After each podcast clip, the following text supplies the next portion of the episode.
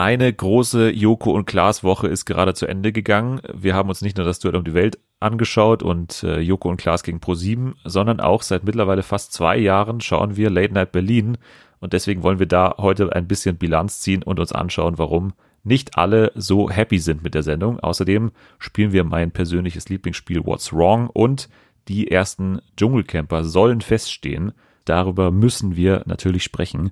Das alles jetzt hier bei Fernsehen für alle. TV for everyone, we really love TV. Primetime, daytime series, even reality. It's TV for everyone, TV for everyone. Ein herzliches Hallo und guten Morgen, guten Abend, wann immer ihr das anhört. Willkommen zurück bei Deutschlands entspanntesten Backstage-Podcast. Und heute bei mir zu Gast ich freue mich immer ganz besonders, wenn sie da ist. Jana, du bist wieder zurück. Hallo, das ist aber nett. Warum ist das nett? Ist doch klar. Ja, das sagst du wahrscheinlich bei jedem, oder? Ich habe das Glück, dass du noch nicht alle Folgen gehört hast, dann würdest du merken, dass es tatsächlich so ist, dass ich das bei jedem sage. Siehst du, dachte ich mir doch. Du bist perfekt vorbereitet, glaube ich, auf die Sendung. Du hast äh, alles ja, angeschaut, was, was anzuschauen war. Bist auch, glaube ja. ich, ausgeschlafen mittlerweile. Jetzt bin ich ausgeschlafen, ja. Man muss dazu sagen, wir haben etwas später begonnen, weil ich äh, verschlafen habe, weil ich Mittagsschlaf bis gefühlt nachts gemacht habe, aber jetzt bin ich bereit. Genau, denn jetzt ist es fast halb neun mittwochs. Wir spielen komplett mit offenen Karten. und äh, du hast trotzdem noch geschlafen bis hierher. Aber alles in Ordnung. Wir machen dich jetzt in der Sendung wach, denn wir haben eine furchtbar fun-geladene und spannende Sendung vorbereitet. Und wir müssen aber anfangen mit News, die es in sich haben, denn wir haben hier, glaube ich, vor vier, drei Wochen oder so zusammengesessen und haben über Quiz mit Biss geredet. Mittlerweile weg, mittlerweile mhm. abgesetzt. Wir konnten leider nicht mehr dran schrauben und, und auch nicht äh, unseren Input da reinbringen irgendwie.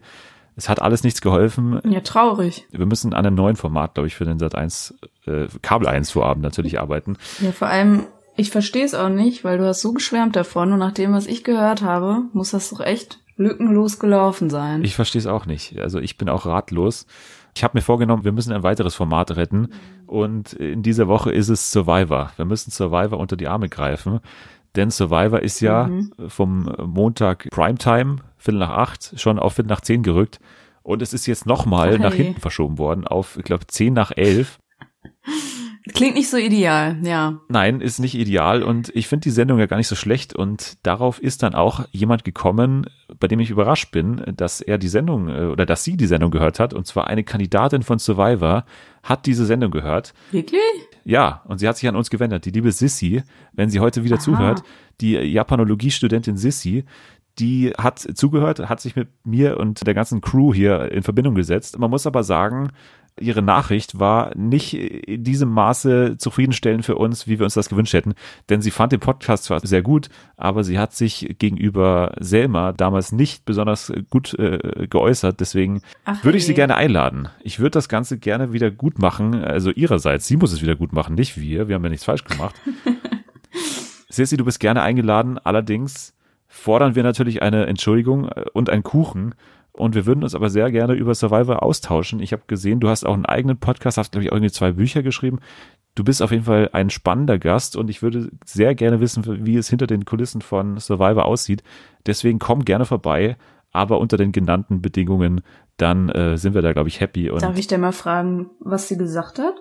Sie hat äh, die, die Kompetenz von selber angezweifelt. Ich weiß jetzt nicht oh. mehr den oh. genauen Wortlaut, habe ich mir nicht aufgeschrieben und das ist natürlich schon ein schwerwiegender Verstoß. Ja, das, also das, das ist äh, ja, das muss man erstmal wieder gut machen. Genau und als Gastgeber stelle ich mich natürlich komplett hinter die Gäste. Also wenn jetzt jemand an dir zweifelt, dann würde ich mich da auch wie eine Mutter davor werfen. Ich bitte und dich, wer soll denn an mir zweifeln? Das kann ich mir auch nicht vorstellen, woher das kommen sollte. Spätestens, wenn sich Klaas dann an uns wendet nach der heutigen Sendung, dann äh, oh, werde ich dich ja. da rausboxen. Wieso? Wieder. Du weißt doch noch gar nicht, was ich sage. Ja, ich kann so, habe schon eine dunkle Vorahnung. So, aber auf jeden Fall, Sissy, du bist eingeladen und reden wir einfach mal über Survivor. Sowieso nicht. Also, wie gesagt, wir würden da gerne helfen, denn ich finde Survivor ja wirklich nicht so schlecht und würde da gerne ein bisschen unter die Arme greifen, dass es vielleicht wieder zumindest mal so ab Viertel nach zehn zu sehen ist. Also, Viertel nach elf, das ist schon, ist schon ziemlich spät. Wie lange läuft das denn noch? Das soll bis Weihnachten laufen. Also das, die, die, ja, die erste Staffel ist schon komplett abgedreht, war auch wahnsinnig teuer, glaube ich. Und ist aber leider komplett, ja. komplett gefloppt, leider. Äh, ja. Vielleicht auch falscher Sender oder so? Naja, das haben wir letzte Woche auch schon gesagt. Also es passt nicht so wahnsinnig gut zu Vox, finden wir. Hm. Aber es kann ja auch immer sein, dass einfach gewisse Formate nicht zu einem gewissen Publikum einfach passen. Ja. Also dass es einfach nicht nach Deutschland passt, weil es ist ja wahnsinnig erfolgreich in den USA. Und das kann ja auch sein. Also es kann ja einfach mal ein, ein Format sein, das für einen Markt speziell gemacht ist oder für einen Markt halt speziell nicht gemacht ist. Zum Beispiel das Dschungelcamp ist ja auch ein Format, was in den USA nicht funktioniert, beziehungsweise nicht gemacht wird, weil man halt denkt, dass Stimmt. es nicht funktioniert. Das ist ja auch merkwürdig. Naja, wir werden später noch über das Dschungelcamp sprechen. Da gab es ja äh, doch recht große Neuigkeiten. Äh, mal gucken, ob sie auch zutreffen, aber wir werden später eben noch darauf eingehen. Jetzt aber erstmal zu dieser großen Joko und Klaas Woche, weshalb ich dich ja auch eingeladen habe als genau. ausgewiesene Expertin.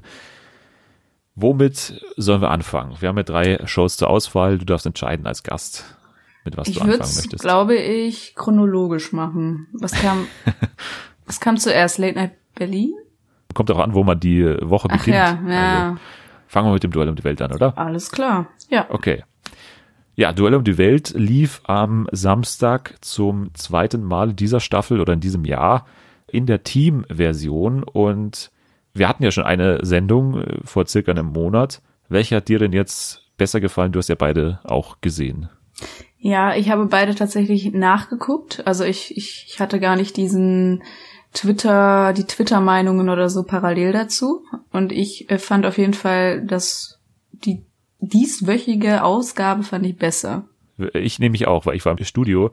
Ach ja, stimmt, das war ja die. Genau, das war die. Und das ist ja so ein bisschen immer, wenn man im Studio war, dann ist man äh, gefühlt so ein bisschen euphorischer, finde ich. Genau, das stimmt. Und hier muss ich aber sagen, dass es im Endeffekt ja gar nicht so einen Unterschied gibt zwischen der Meinung, die ich jetzt nach der Ausstrahlung hatte und nach dem Studiobesuch. Also ich war sehr positiv danach und bin auch jetzt noch ziemlich positiv, weil die einzige Matz, die wir ja nicht gesehen haben im Studio, weil die noch nicht fertig war, war die von HP Baxter äh, mhm. in Polen und das war auch, finde ich, die schwächste Matz mit Abstand. Ja, finde ich auch. Deswegen ist die Sendung fast noch, also ist schon noch ein bisschen schlechter geworden, dadurch einfach, dass die Matz ausgetauscht wurde. Wir haben nämlich schon die gesehen, die erst in der nächsten Sendung dann ah, okay. äh, zu sehen ist, die ja. von Simon Gose Johann in, glaube ich, Taiwan oder so. Die war ziemlich gut, also ich fand die ziemlich gut. Genau, HB Baxter fand ich am, am schwächsten. Äh, war auch deine Meinung so, oder? Ja, ich fand auch auf jeden Fall, also gehörte nicht zu den Top-Matzen im Allgemeinen jetzt auch, verglichen zu anderen. Ja, ich finde, es war einfach schwer sichtbar teilweise. Das war für mich das größte Problem. Also es war halt nicht so wirklich mm. zu sehen. Manchmal, die, die Kameraeinstellungen waren total wild natürlich. Also was natürlich auch daran lag, dass alle betrunken waren anscheinend. Es war auch jetzt nicht so die, das große Ding, weil man dachte ja, H.B. Baxter, okay, das ist witzig, wenn er so ein eiskalter Typ eigentlich ist, der irgendwie total emotionslos ist. Äh, ja. So wirkt er ja immer. Er hat sich ja dann im Endeffekt dann schon erschreckt. Deswegen ist es für mich jetzt nicht so zu 100 Prozent aufgegangen. Also das wäre, man hätte da jetzt irgendwie jeden reinschicken können in das Haus und der hätte sich genauso verhalten. Ja, ich glaube eben, dass das anders geplant war. Also ich denke schon natürlich, dass sie diese äh, Aufgaben zuschneidern auf die Kandidaten und wie du sagst, man hätte jetzt erwarten können, dass der halt beziehungsweise man konnte eigentlich gar nichts erwarten. Also ich hätte keine Vorstellung gehabt, wie er sich verhält, ob er sich jetzt so, wie man ihn kennt, eben total ruhig verhält oder dann doch das äh, Menschliche rauskommt. Und ich glaube, die haben so ein bisschen, äh, wie du sagst, drauf gepokert, dass er, wie er halt so ist, dann reagiert auf die Sachen. Ja. Aber es war halt hätte man auch jeden anderen so die Aufgabe machen lassen können. Ich glaube, die Mats können wir relativ schnell abhaken. Und äh, mal kurz insgesamt, äh, also es gab ja wie gesagt HB Baxter in Polen, es gab Janine Michaelsen in Norwegen, beim Eistauchen, es gab Edin mhm. Hasanovic in der Schweiz beim Ballonfahren und Mario Basler in Mexiko. Wen fandest du denn jetzt von den Vieren dann am Endeffekt am unterhaltsamsten? Also am meisten Medienpräsenz, sage ich mal, hatte ja mit Abstand Janine. Ähm, das fand ich auch gerechtfertigt, auf jeden Fall. Auch gerade wenn man sich eben den Vergleich anguckt, wie es schon mal war. Und ich fand es auch gut, dass sie das nochmal aufgenommen haben, obwohl das ja äh, anscheinend sehr teuer war damals, das äh, alles vorzubereiten. Und das fand ich auf jeden Fall, also ich persönlich glaube ich auch am interessantesten oder spannendsten, muss ich sagen. Ja, ich finde auch. Also man hat ja jetzt in diesen Beiträgen oder in diesen Matzen eigentlich immer so eine Zweiteilung drin, also dass man erstmal so eine Comedy-Nummer eigentlich hat und dann im Endeffekt kommt dann nochmal die Prüfung. Das war ja ganz mhm. extrem bei Edin Hasanovic irgendwie. Der Beitrag war ja wirklich komplett zweigeteilt eigentlich. Und so war es ja bei Janine auch, wo dann zuerst dieser Olaf da war und diese ganze Geschichte mit dem und dann danach kam eben erst die Prüfung. Das ist ja, ja mittlerweile in allen Matzen so eigentlich. Ja, finde ich aber auch äh, ganz gut, weil ich finde, gerade beim Duell um die Welt merkt man halt, es ist halt genau dieser Humor, den ich äh, total feier, aber anscheinend auch die Masse, was nicht so oft vorkommt, sage ich mal. Also ganz oft habe ich einen anderen Humor als die Masse und in dem Fall irgendwie passt das für, für beide, habe ich so das Gefühl. Deswegen finde ich das ganz gut, wie die das lösen.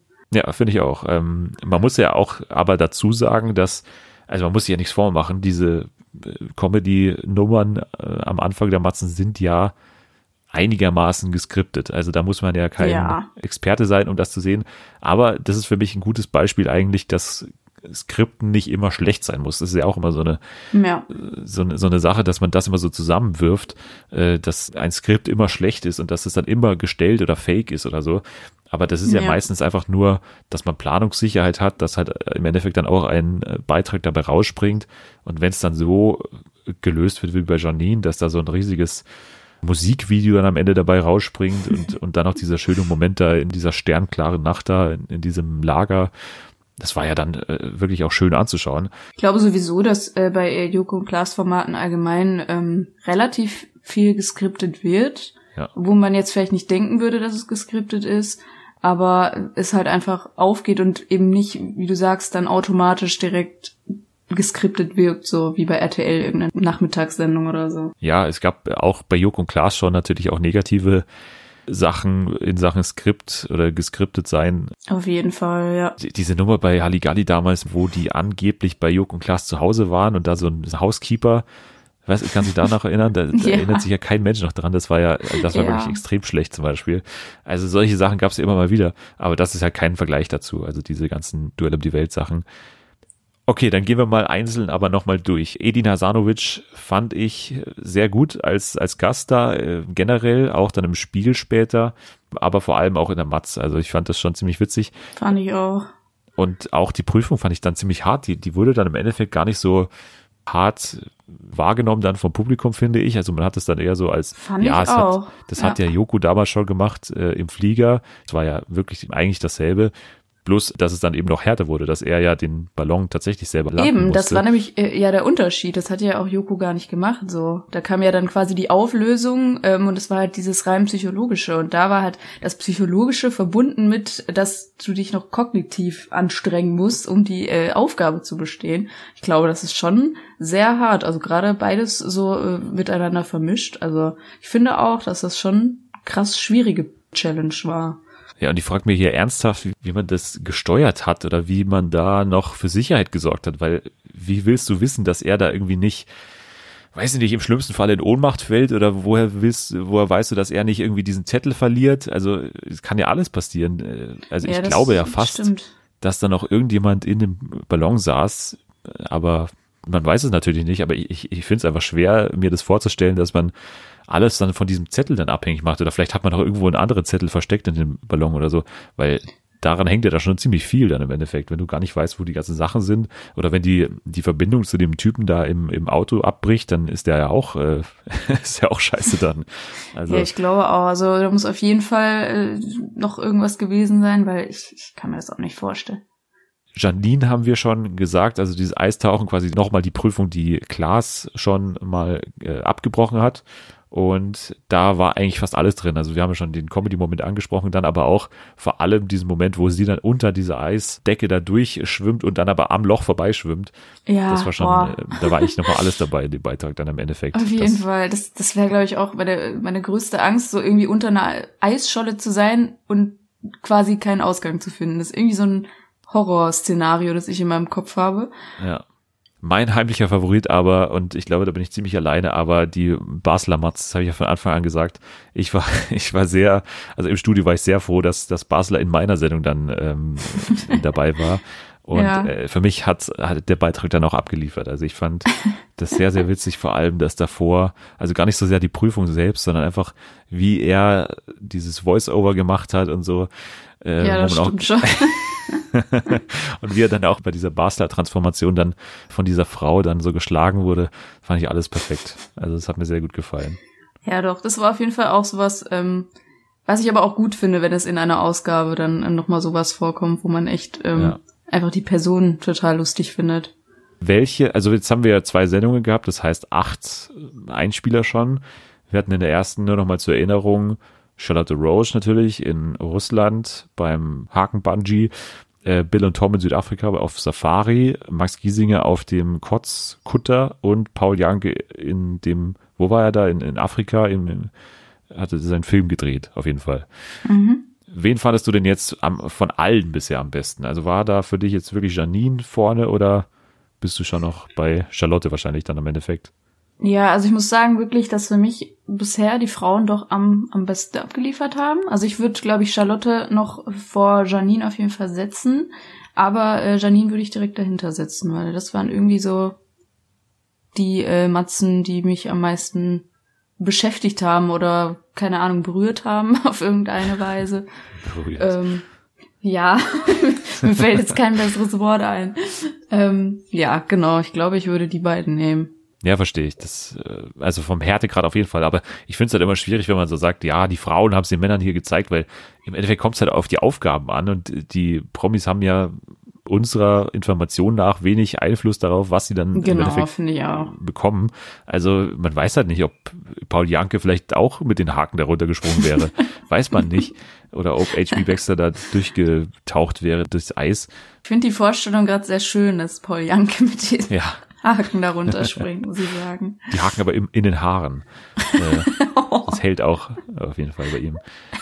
Äh, ja, klar waren die Aufgaben der Frauen wesentlich krasser und am krassesten von den bisher gesehenen, aber im Endeffekt kann man das natürlich schwer vergleichen. Also finde ich auch. Ja, ich glaube, damit können wir es fast schon sein lassen äh, zum Duell um die Welt, außer vielleicht noch die Studiospiele. Ist dir da irgendwas noch im Kopf geblieben von den Studiospielen, was du irgendwie besonders cool fandest? Das muss ich gerade nochmal überlegen. Also wir hatten jetzt in dieser Sendung zum Beispiel das Gepäckspiel, wir hatten die Minibikes, wir hatten Gegenstände mit der Stirn fangen, mit Edin auch noch und wir hatten die internationalen Hits. Mhm. Ja, also ich finde die Studiospiele immer ganz, ganz gut so für zwischendurch. Aber dass mir jetzt da eins irgendwie besonders im Kopf geblieben ist oder so, ja, es ist ja spannend, weil im Prinzip das ja so eigentlich die einzigen Teile sind, wo Joko und Klaas noch richtig beteiligt sind. Deswegen genau, schon überraschend, ja. dass man dann das da im Endeffekt dann gar nicht so sehr als Hauptteil der Sendung dann wahrnimmt, obwohl es natürlich klar ist, wenn die Einspieler natürlich so hochwertig produziert sind und Joko und Klaas sind ja dann im Endeffekt auch noch in ein paar Einspielern drin, so als ja, Kommentargeber oder so, was ja dann auch immer ganz, ganz cool ist noch. Ja, ich glaube auch, dass es halt drauf ankommt, dass äh, so auf die Wahrnehmung oder auf was man jetzt ähm, selbst achtet. Ich glaube, der objektive Zuschauer wird genau so sagen, dass eben Joko und Klaas nicht mehr so sehr herausstechen. Und dann gibt's aber wieder Leute quasi, zum Beispiel, die jetzt, wenn du jetzt im Fandom bist oder so, habe ich schon oft gelesen, dass die halt extrem die äh, Studiospiele ja. feiern, sozusagen. Das ist, glaube ich, auch nochmal der, der unterschiedliche Blickwinkel darauf. Die Spiele hier bei äh, in diesem Podcast sind natürlich besser. Das hoffe ich doch sehr. Wir spielen auch später noch eins und das hat's in sich auf jeden Fall. Da kannst du dich schon mal drauf freuen. Und ihr auch natürlich. Ich würde sagen, das war's jetzt erstmal zum Duell um die Welt. Ich glaube, da ist alles gesagt erstmal. Die Sendung ist nach wie vor gut jo. und hat auch noch gute Quoten. Deswegen spricht eigentlich nichts dagegen, dass das noch ein, zwei, drei Jahre noch so weitergeht. Es wird immer noch Find Promis geben, die sich ja. da finden lassen, glaube ich. Da werden die keine Probleme haben und die Studiospiele sind immer noch in Ordnung gut und deswegen glaube ich, kann man da äh, sich auf eine weitere Staffel freuen im nächsten Jahr hoffentlich. Auf jeden ähm, Fall. Wir gehen aber dann gleich weiter zu einer weiteren langen Show mit Joko und Klaas und zwar Joko und Klaas gegen Pro7 und mhm. das ist ja spannend, weil es eigentlich eine Samstagabendshow am Dienstagabend ist. Ja, wie hat's dir gefallen, Joko und Klaas gegen Pro7? Also mir hat es ehrlicherweise extrem gut gefallen gestern. Also ich, ich war wirklich gut unterhalten. Vor allem, ich war gestern auch müde, so wie heute.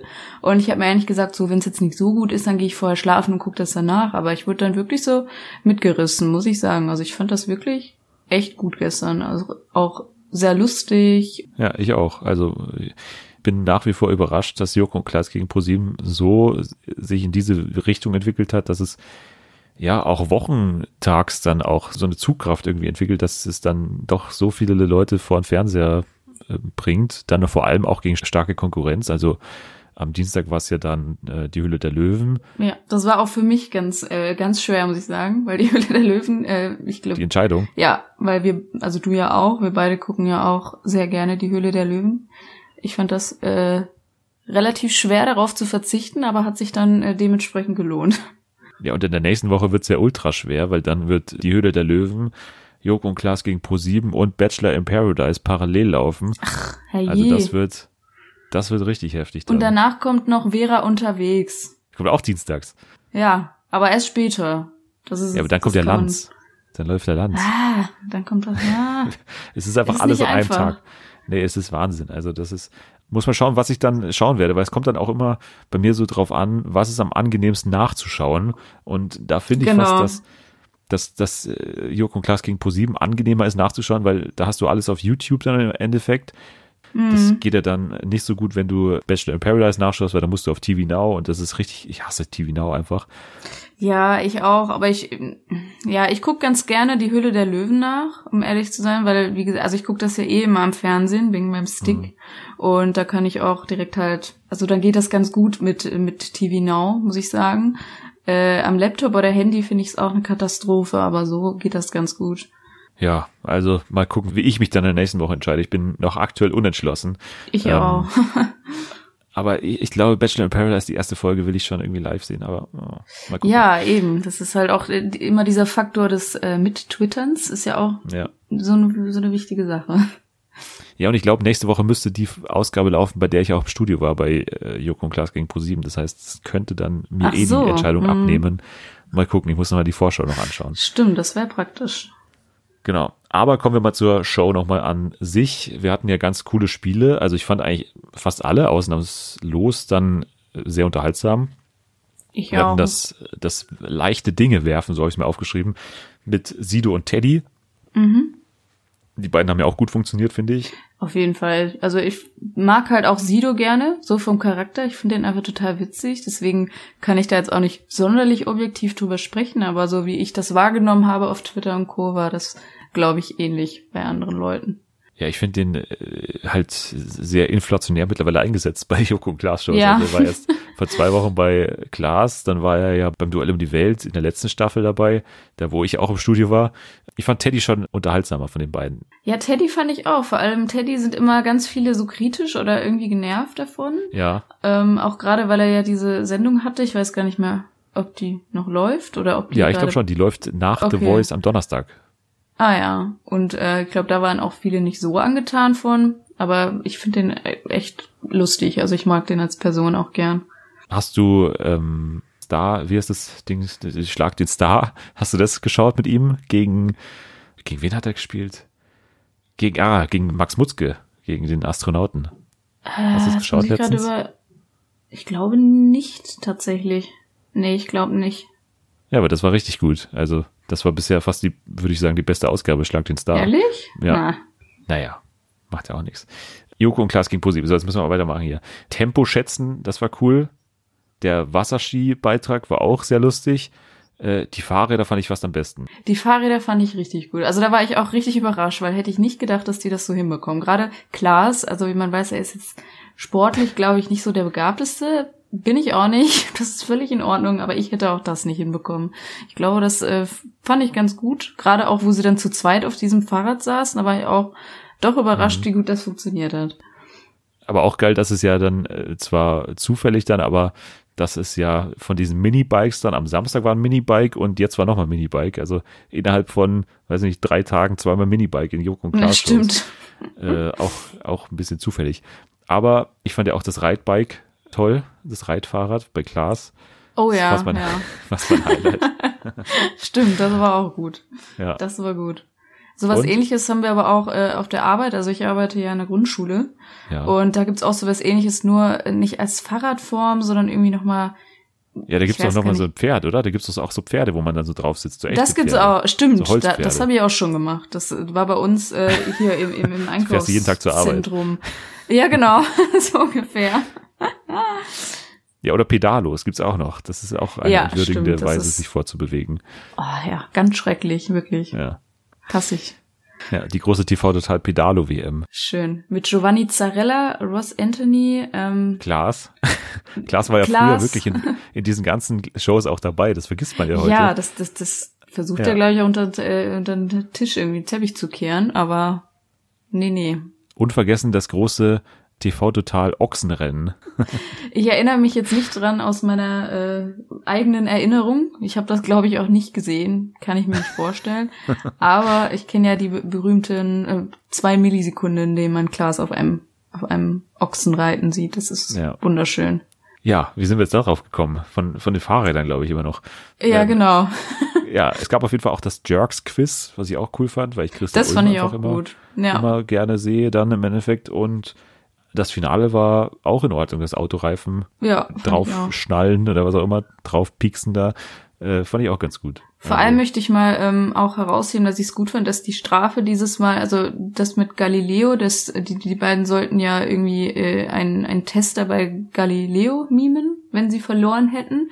Und das war, finde ich, so eine Strafe, die, da hätte es auch gut sein können, dass sie eben verlieren.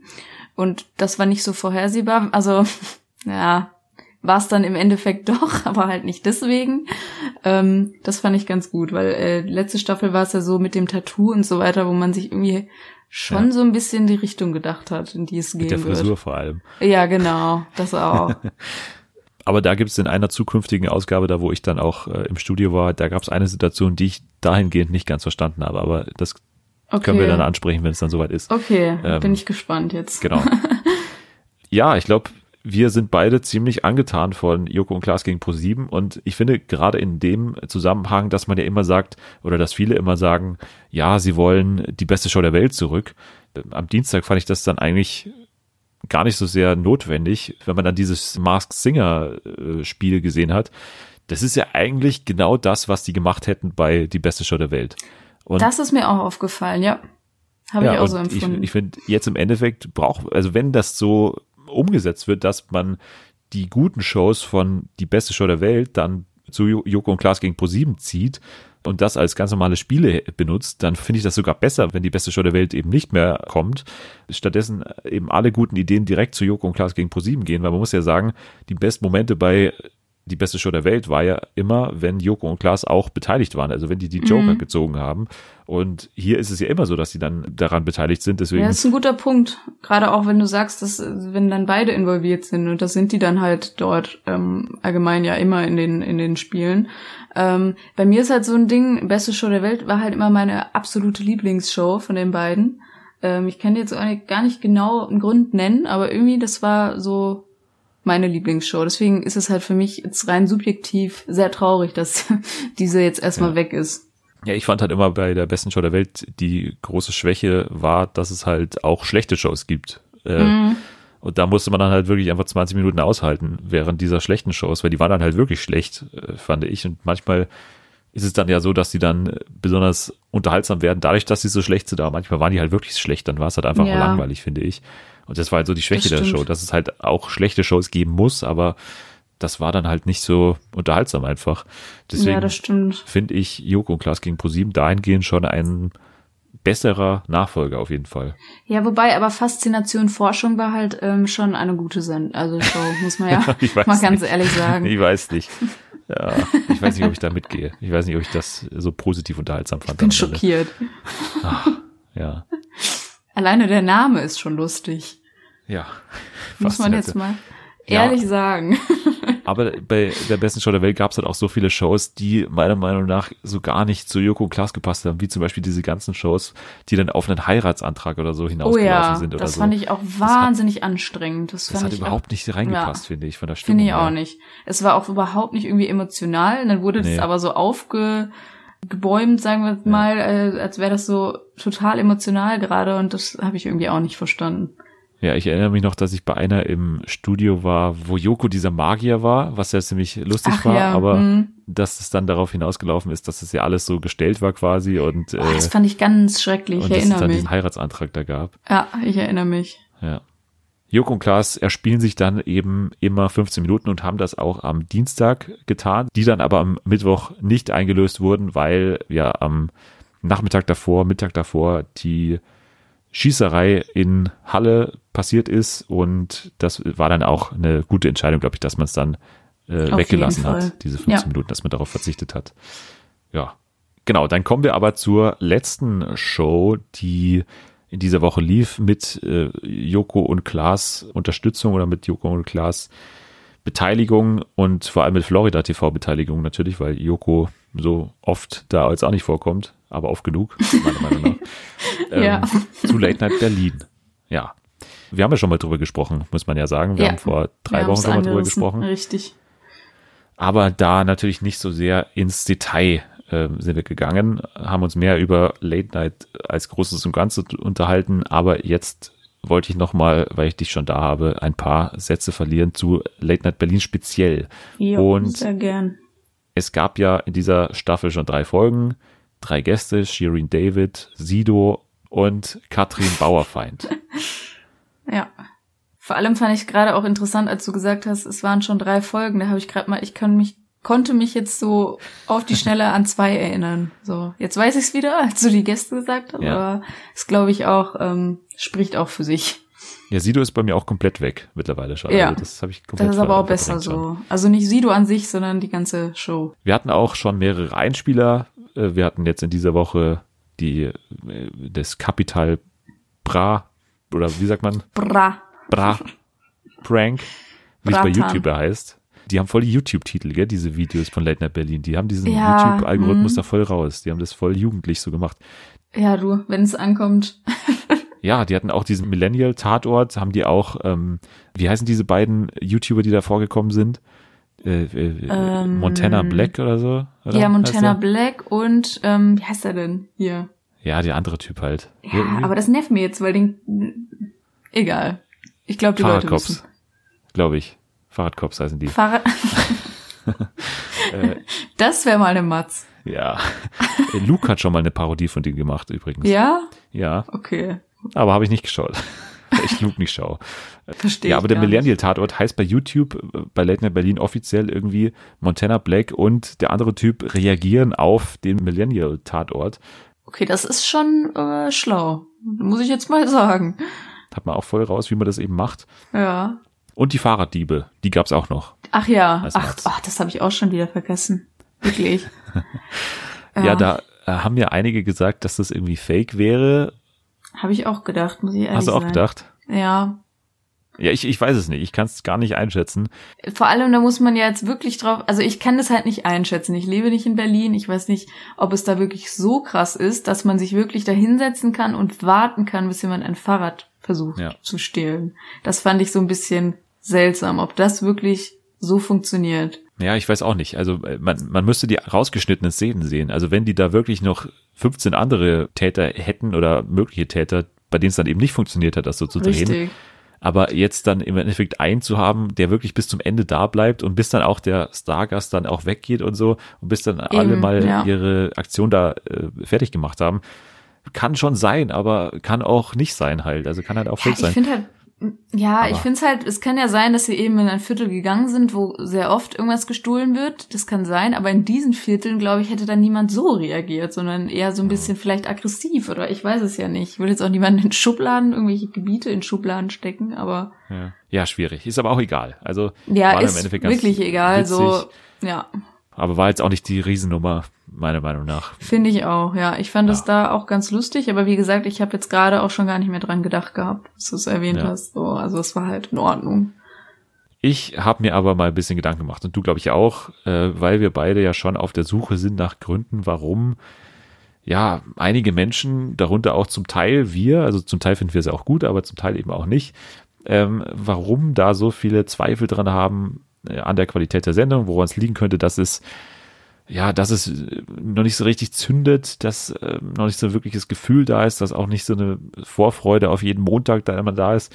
Ich habe mich da wirklich mal, man muss sich das so vorstellen, ich habe mich auf den Boden gesetzt, habe mich so gegen die Wand so gelehnt und auch so einen Bleistift dann so in den Mund genommen und mich dann wirklich mit so einem Block hingesetzt und habe mir mal so ein und paar... Noch einen Stift hinters Ohr, einfach nur Genau, das ist auch wichtig und so ein Meterstab auch noch hinten in die, in die genau. Gesäßtasche. Genau. Ähm, Warum auch immer, aber habe ich, hab ich gemacht und habe mir mal so ein bisschen äh, Gedanken gemacht, warum das, ja, warum nicht so wirkliche Euphorie aufkommt auf jeden Fall. Mm. So, willst du mal meine Analyse hören? Gerne, sehr gerne. Okay. Für mich ist das große Grundproblem die Erwartungshaltung und die Erwartungshaltung von ganz verschiedenen Parteien.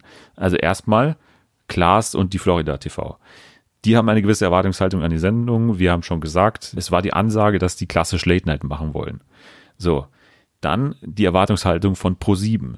Pro7 will eine erfolgreiche Show haben. Die wollen keine Quoten äh, runterzieher, wie es am Ende auch teilweise äh, Halligalli war. Die hatten nie so geile Quoten, muss man ehrlich sein. Und dann sind aber die dritte Partei natürlich auch noch die Fans. Was wollen die Fans? So, diese drei Parteien sind ja beteiligt. Klaas sagt, er will die klassische Late Night machen. Man muss aber sagen, meiner Meinung nach macht er das ja eigentlich nicht. Weil eigentlich macht Klaas ja eigentlich Zirkus Halligalli, aber ohne Joko. Mhm. Das habe ich mir so aufgeschrieben. So, weil, ja. wenn man mal die Machart der Sendung anschaut, wenn man mal die Einspieler anschaut, wenn man auch natürlich das Team drumherum anschaut, was ja natürlich ist, dass es dieselben Menschen sind, aber das ist halt auch ein Problem, was viele US-Late Nights nicht haben, ähm, weil sie keine erfolgreiche, beliebte Show hatten, die eine so krasse Wirkung hinterlassen hat. Die haben nicht dieses Problem, dass sie irgendwas nachfolgen müssen. Das Mhm. ist ja auch so. Aber aktuell von den Einspielern her, die sind immer noch genauso hochwertig produziert, die sind immer noch top aus. Da sind immer noch die gleichen Sidekicks teilweise dabei mit Frank und so weiter, mit Jakob, die man bei Halligalli schon hatte. Und deswegen ist eben der Unterschied nicht so riesig. Und äh, deswegen wirkt das Ganze eigentlich wie Halligalli Light eigentlich. Halt ohne Joko. Und die Parts, für die man dann eben einen zweiten Typen bräuchte, da hat man dann eben nicht Joko, sondern hat man dann eben Jakob, hat man dann eben Frank und so weiter. Und Ja. das ist halt auch ein Problem, was ich dann halt sehe, weil das halt nicht so gut funktioniert. Dann ist aber auch äh, ja so, dass dann teilweise schon noch klassische Late-Night-Elemente drin sind, wie zum Beispiel der Monolog. Haben wir auch schon drüber diskutiert. Sind wir beide der Meinung, dass das nicht so gut funktioniert oder nicht so gut zu Nein. Klaas passt? Ja. Ich glaube, dass es auch hängt, wie du sagst, mit dieser Erwartungshaltung von ihm selbst zusammen. Das will er nicht Ja. aufgeben, weil das ist dieses eine Element, was typisch Late Night ist. Komplett typisch Late Night. Also ich finde, für dieses Ziel, typisch Late Night, müsste man die Show noch viel Comedy-lastiger machen, weil aktuell ist es ja nicht wirklich Comedy, sondern es ist ja wirklich klassisch Einspieler, es ist ja mehr unterhaltsam, als dass es wirklich Comedy Ja. ist. Also wirklich auf, Problem auf ist halt auch, dass man ihm seine Sich äh, Unsicherheit extrem anmerkt, wenn er versucht, Comedy zu machen. Also Eben. ich finde, Klaas ist wirklich ein lustiger Mensch. Also so seine Persönlichkeit, so sein Humor finde ich wirklich 1A. Aber wenn er versucht, lustig zu sein, bei Late Night Berlin, mit dieser Unsicherheit, die man bei ihm, finde ich, einfach raushört, dann ist das halt wahnsinnig, also ich will jetzt nicht schon sagen cringe, weil das klingt so böse, aber es ist wirklich für mich kaum erträglich. Und deswegen sind eben nicht diese klassischen Comedy-Elemente drin, wenn man mal nach, in die USA schaut oder wenn man mal an erfolgreiche Late-Night-Shows denkt, dann ist es ja so, dass da ein klassisches Schreibtisch-Bit immer drin ist. Also, dass du wirklich klassische Comedy mit Punchlines hast am Schreibtisch, dass da ein, ein Bildschirm daneben ist und so weiter, dass da gewisse Gags passieren. Das ist ein klassisches Late-Night-Stilmittel, das halt aber nicht funktioniert. Und das ist halt dann auch ein Problem, weil man dann wieder ja, dann geht man wieder in seine Comfortzone und geht wieder Richtung Halligalli, was auf der einen Seite dann natürlich wieder falsche Erwartungshaltung weckt bei den Fans, weil sie denken, okay, das ist ja Halligalli eigentlich. Warum ist es Ja. dann aber nicht konstant so geil wie Halligalli? Warum ist da nicht jede Woche so ein hochwertiger Einspieler drin? Ja, Ja. weil es das halt nicht ist. Also das wollte es auch nie sein. Aber das ist halt das, was die Leute können, nachgewiesenermaßen. Und darauf beschränkt man sich dann halt wieder, was halt auch verständlich ist auf eine Art. Ja, was ich aber auch ganz prägnant seit dieser Staffel finde, ist gerade, wo du eben die Erwartungshaltung ansprichst, diese Staffel kam irgendwie noch so eine Komponente, habe ich das Gefühl dazu, und das sind eben die, die jüngeren Zuschauer, diese äh, YouTube-Generation und ähm, keine Ahnung, die ganzen, die Capital Bra-Leute halt. Und das, finde ich, merkt man ganz extrem seit dieser Staffel, einfach wie du sagst, durch die YouTube-Titel, durch die Gäste vor allem, durch die Matzen auch, wo dann eben die YouTuber vorkommen.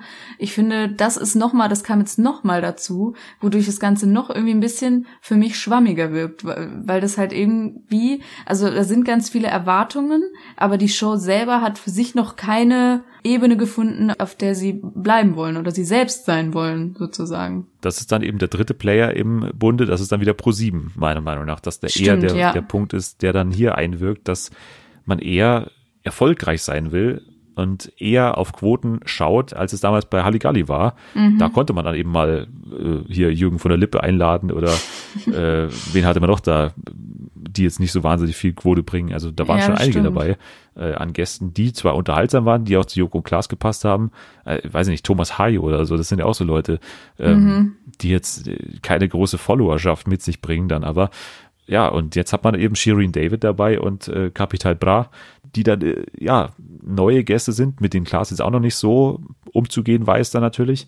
Man muss halt auch ProSieben verstehen, dass die natürlich schon ein bisschen Geld da auch äh, reinpumpen und deswegen auch eine gewisse Quote halt schon sehen wollen.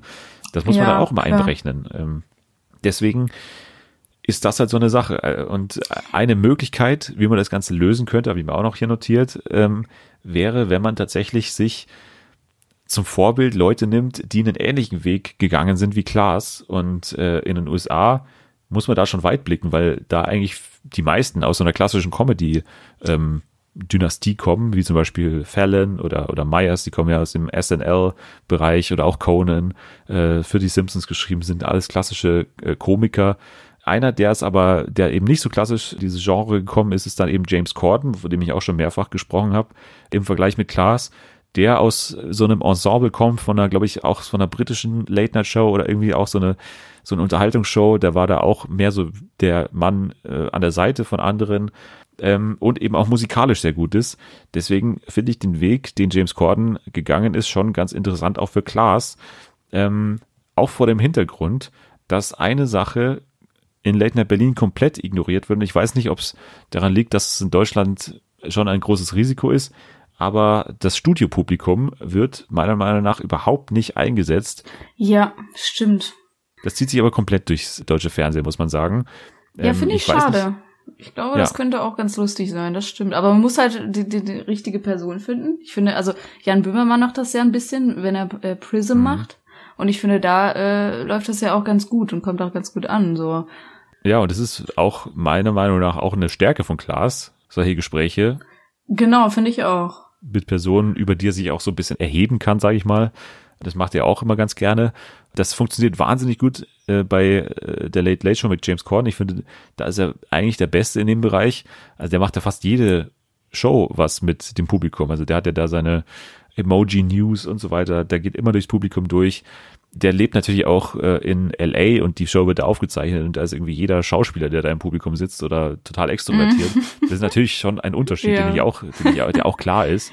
Aber ich finde, das könnte ja. man schon ähm, ja auch ändern hier oder zumindest mal ausprobieren. Also wem tut's denn weh, wenn man da mal so ein Spiel ausprobiert, bei dem das Studiopublikum irgendwie beteiligt ist? Vor allem selbst wenn jetzt ähm gerade eben, die sind ja oft in Deutschland ist das Publikum halt nicht so extrovertiert ganz oft, das stimmt schon, aber ich finde, dass gerade Klaas, wie du sagst, sowas ganz gut kann. Also jeder, der schon mal irgendwie bei einer Aufzeichnung war, auch bei Late Night Berlin, ich weiß nicht, ja. ob du da schon mal ja. warst, aber auch da, wenn äh, gerade Pause ist oder so und er redet dann ähm, mit den Zuschauern, das finde ich das Interessanteste von allem. Ja. So, das, ich finde, das macht er richtig gut. Auch über Wasser so redet, so eigentlich belanglose Sachen und es ist trotzdem funktioniert es irgendwie, auch wenn die Personen oder so jetzt nicht so viel sprechen. Und ich finde das aber auch gerade Klaas ähm, viele Fans hat, wo ich mir sehr gut vorstellen kann, dass die sehr gerne gezeigt werden würden. Ähm, und sowas ähnliches, die hatten das ja mal probiert, ich weiß nicht, ob du das mitbekommen hast, aber ich war auch mal bei einer Aufzeichnung von Late Night Berlin. Ich weiß gar nicht, ob das so äh, rund gegangen ist, ob man das so mitbekommen hat, aber da wurden auch Zuschauer genommen und die haben irgendwelche Probleme gesagt und Klaas sollte die lösen. Und das war dann auch, also es hat stattgefunden am, an seinem Schreibtisch und ähm, es wurde auch alles gefilmt und so weiter, aber wurde halt nie, das sollte ein Online-Special werden, wurde nie hochgeladen und Hä? keine Ahnung. Ja, äh, nee, aber ist mir jetzt komplett auch neu, also ja. Ja, das habe ich, ich, ich war mir nicht sicher, wie das, inwieweit das publik war. Aber das wurde, das hat auch wirklich lange, also das war eine Doppelaufzeichnung, okay. glaube ich, schon fast. Also ich bin wirklich sehr spät sind wir da rausgekommen. Und ähm, ja, das war eigentlich, ich fand die Idee gar nicht mal so schlecht so. Ja, aber vielleicht ist es ja tatsächlich mal so ein Versuch gewesen, den man dann aus welchen Gründen auch immer dann eben nicht weiterverfolgt hat. Aber mm. ich finde, man sollte da mal noch mal ein bisschen rumdoktoren an der Nummer, weil ich glaube, das würde Klaas wirklich liegen und das würde eher zu ihm passen als viele andere Sachen, die er in der Sendung macht. Vor allem klar, ich äh, verstehe äh, Pro7, dass die eben diese äh, Quoten wollen und so weiter, aber ich finde es für eine Late Night trotzdem schwierig, auf das Alter 14, 15 zu gehen. Also ich weiß halt nicht, es ist halt eine Late Night so, wenn, also da müssen sie sich halt auch dann doch wieder entscheiden, ist es jetzt eine Late Night oder nicht? Und dann müsste es vielleicht doch auch doch früher laufen. Ich weiß nicht, ich finde das schwierig. Äh, ich weiß nicht, weil das ist mittlerweile so, dass eben das lineare Fernsehen auch in den USA ähm, an Bedeutung verliert und dafür äh, YouTube an Bedeutung gewinnt. Das ist ganz natürlich und deswegen glaube ich, muss man zum gewissen Teil das schon in Kauf nehmen, dass solche klassischen Formate wie es sind auch noch nicht mal Formate bei Late Night Berlin zum Glück, ähm, aber wenn man sich sowas ansieht, wie Carpool Karaoke von eben James Corden, wenn man sich fast alles ansieht, was mhm. äh, Jimmy Fallon macht, dann ist es schon so, dass da viel auch wirklich exklusiv für YouTube äh, produziert wird. Das stimmt. Und äh, jetzt auch eben mhm. Lily Singh, äh, eine YouTuberin, die eine Late Night Show macht, das ist ja dann quasi die Endstufe davon. Das muss man, glaube ich, in der heutigen Zeit einfach ein bisschen in Kauf nehmen. Stimmt. Ich finde das wirklich spannend, weil du wirklich nochmal Aspekte reinbringst, über die ich mir noch gar nicht wirklich so einen Kopf gemacht habe. Ach, das ist aber. Das ergibt halt total Das ist aber nett. nee, ehrlich, ich finde das wirklich ja, spannend gerade. Ja, ich habe mir, ich hab mir wirklich auch Gedanken gemacht und ich habe noch einen Punkt, der, glaube ich, auch zu Problemen führt in Deutschland und der auch uns davor hindert, dass wir da so mega euphorisch sind. Und das ist halt der Vergleich zum Neo-Magazin, der ganz ja. klar auf dem Tisch liegt, den aber niemand so wirklich zieht, weil man das ja auch gar nicht so wirklich vergleichen kann. Aber als jemand, der beides schaut, muss man einfach sagen, dass man diese Shows natürlich miteinander vergleicht zu einem gewissen Teil und dass Late Night Berlin da mhm. derzeit einfach nur verlieren kann. Und man muss ja auch sagen, ja. dass es gar nicht unsere Schuld ist, dass wir diesen Vergleich vielleicht unterbewusst auch machen, sondern die Shows machen das ja auch selber. Also vor allem auch äh, Late Night mhm. Berlin hat ja in dieser Staffel angefangen mit so einem kleinen Intro, wo sie so Glas Gesichter in, ins Neo-Magazin reinfräsen da irgendwie. Und ja. das Neo-Magazin macht es auf der anderen Seite natürlich auch, weil sie wissen, sie sind besser, würde ich mal behaupten. Also das ist ja. Fände ich aber auch schlimm, wenn jetzt irgendwie Klaas schon besser wäre. Ja, also dieses klar. klassische Late-Night-Ding macht ja Böhmermann jetzt halt, klar, Klaas hatte jetzt Hadigalli und so weiter, aber das ist ja, finde ich, dann doch nicht so vergleichbar. Klar, deswegen sage ich ja, diesen Vergleich kann Late Night Berlin nur verlieren, weil sie noch nicht so ausgereift ja. sind. Das Neo-Magazin ist mittlerweile auch, ich glaube, sechs Jahre alt, ist perfekt auf äh, Böhmi zugeschnitten, ist mittlerweile wirklich eine Hightech-Show vom anderen Stern. Also die sind wirklich professionell hoch zehn. Jeder Einspieler sitzt, jeder Gast ist perfekt ausgewählt mittlerweile. Klar, manchmal besser, manchmal schlechter, aber die Show ist auf einem mhm. unglaublich hohen Niveau, glaube ich, und man spricht auch gar nicht mehr darüber, weil es einfach so als, als gesetzt wahrgenommen wird, dass das Neo-Magazin einfach stimmt. da so gut ist mittlerweile. Deswegen wäre meiner Meinung nach eher die Möglichkeit, wie man sich davon abgrenzen könnte. Und das ist meiner Meinung nach auch die Lösung, dass man sich davon abgrenzt, dass man eben mhm. mehr oder weniger ein komplettes Gegenteil macht oder dass man sich nicht so sehr vergleichbar macht. Und zwar, dass man eben diesem sterilen, was das Neo-Magazin vielleicht eher hat, vielleicht auch dieses durchgestylte und durchgeplante, was das Neo-Magazin hat, dass man das so ein bisschen äh, spiegelt mit ja, so einer Wohlfühlatmosphäre eher, was finde mhm. ich auch eher gelingt bei Late Night Berlin. Das finde ich oftmals ganz gut. Also wenn man sich allein schon mal die Einrichtung anschaut, dieses Holz und auch das die stimmt. Couch und so weiter, das finde ich schon alles, hat eher so einen gemütlichen Charme und auch wie Klaas die Interviews macht, das ist schon eher so zurückgelehnt, was eher mhm. so in TV-Total-Richtung geht. Und jetzt mhm. finde ich es auch, geht man da in die richtige Richtung mit diesem Uncut. Also, dass man das Ganze jetzt auch anscheinend nicht mehr, Finde ich auch. Finde ich auch eine gute Sache. Genau. Damit geht man für mich auch in die richtige Richtung und äh, geht so ein bisschen diesen Vergleich mit dem Neo-Magazin aus dem Weg. Ähm, weil ich finde, dass Late Night Berlin in dieser Form, wenn es eben so entspannt ist und so zurückgelehnt ist und so klassisch eine Wohlfühlsendung eigentlich ist und damit eben entgegen dem äh, Neo-Magazin geht, dass es dann halt eher darauf ausgelegt ist, dass es halt mehrmals die Woche läuft. Und ja. man merkt, finde ich, in jeder Sekunde, dass es der Show extrem helfen würde, wenn die viermal, dreimal die Woche laufen würde, weil sie dann halt und das klingt jetzt vielleicht böse, aber vieles versendet sich halt einfach. Also vieles vergisst man sehr schnell und ich glaube, das würde der das Show so, extrem ja. helfen, wenn man nicht eine Woche immer sich quasi darauf vorbereitet, dass jetzt eine neue Show kommt und dann passiert aber gar nicht so viel. Finde ich auch, vor allem mit den Rubriken, weil die hatten ja teilweise schon ganz gute. Ja. ähm, haben es aber wieder verworfen, beziehungsweise weil es halt sowieso, also man auch, wie du sagst, nicht mehr dran gedacht hat. Ich glaube, das würde auch anders ähm, werden, wenn es jeden Tag laufen würde. Könnte man das einfach mal probieren, so eine Woche jeden Tag ähm, diese Rubrik irgendwie unterzubringen, ja. so eine kleine oder so, halt, dass sie einfach gewisse Elemente haben, die man damit in Verbindung bringt, ja. so, weil da gibt's halt einfach noch nichts so richtig, was ich jetzt mit Late Night Berlin sagen würde, das ist voll Late Night Berlin, so, Eben. was die irgendwie besonders heraushebt. Ja, und man würde auch als Zuschauer nicht jedes Mal diese groß produzierte Mats dann erwarten, wie es aktuell mhm. der Fall ist, weil wenn die täglich laufen würde, dann würde man einfach sagen, das geht einfach nicht, dass man da jetzt jeden Tag sowas raushaut. Und das würde vielleicht ein bisschen an dem Problem der Erwartungshaltung, wie wir schon angesprochen hatten, dass die eben nicht mehr so hoch ist. Also es würde da vielleicht ein bisschen helfen. Und das Ganze würde dann halt mhm. eher in die Richtung TV Total gehen, was der Sendung meiner Meinung nach helfen würde. Aber gut. Finde ich auch. Ich, ich finde es aber halt dann eben wieder schwierig, weil dann sehe ich, okay, die haben ganz gute Quoten so, da können sie sich nicht beschweren. Und dann frage ich, hinterfrage ich halt auch mich so, vielleicht bin ich einfach nicht eben nicht mehr das Klientel dafür. Vielleicht ist die Sendung nicht primär ähm, zu teilen, ich sag mal, schlecht, sondern einfach nur subjektiv ja. aus, aus meiner Wahrnehmung. Ja, ich glaube, wir sind da auch überkritisch, weil uns halt auch was daran liegt oder weil wir das halt irgendwie auch seit Jahren irgendwie konsumieren von dieser Produktionsfirma mit diesem Moderator dann im Endeffekt auch, dass wir das halt perfekt für uns zugeschnitten haben wollen, aber im Endeffekt ist es dann halt nicht eine Sendung für uns, sondern halt für alle.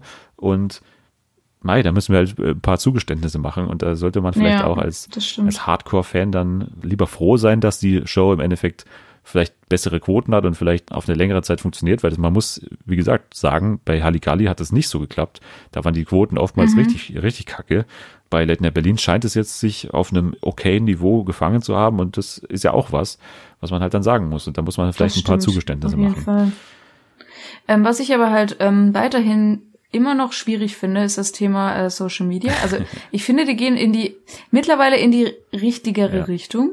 Einfach ähm, dadurch, dass die mit twittern, während die Show läuft. Das war ja teilweise gar nicht mehr der Fall. Das fand ich schon recht ähm, schwierig ich verstehe das, dass sie auf diese Schiene mit den Memes aufspringen. Ich glaube, das ist auch gar nicht falsch, weil das ist halt dasselbe Phänomen wie bei YouTube und so. Das, das kommt halt einfach momentan an. Aber die Ausführung ist halt einfach ganz schwierig, finde ich. Ja. Wo man dann sagen muss, dass man da vielleicht doch noch mal jemand irgendwie ich weiß jetzt, ich weiß ja nicht, wer das macht, aber dass man da eben guckt, dass irgendwer, der sowieso schon in dem ja. Game drin ist, dich oder so, könnten ja nee, dich ich nehmen. Auch nicht gut. Ich auch nicht gut, glaube ich. Ich, nee. Doch. Nee, nee, nee. Wenn du so twitterst wie jetzt, das wäre schon 30 Mal besser als das, was die machen. Das gibt's ja gar nicht. ja, aber muss dazu sagen, wäre halt auch, hätte ich jetzt zu jedem gesagt und es würde stimmen. Ich auch.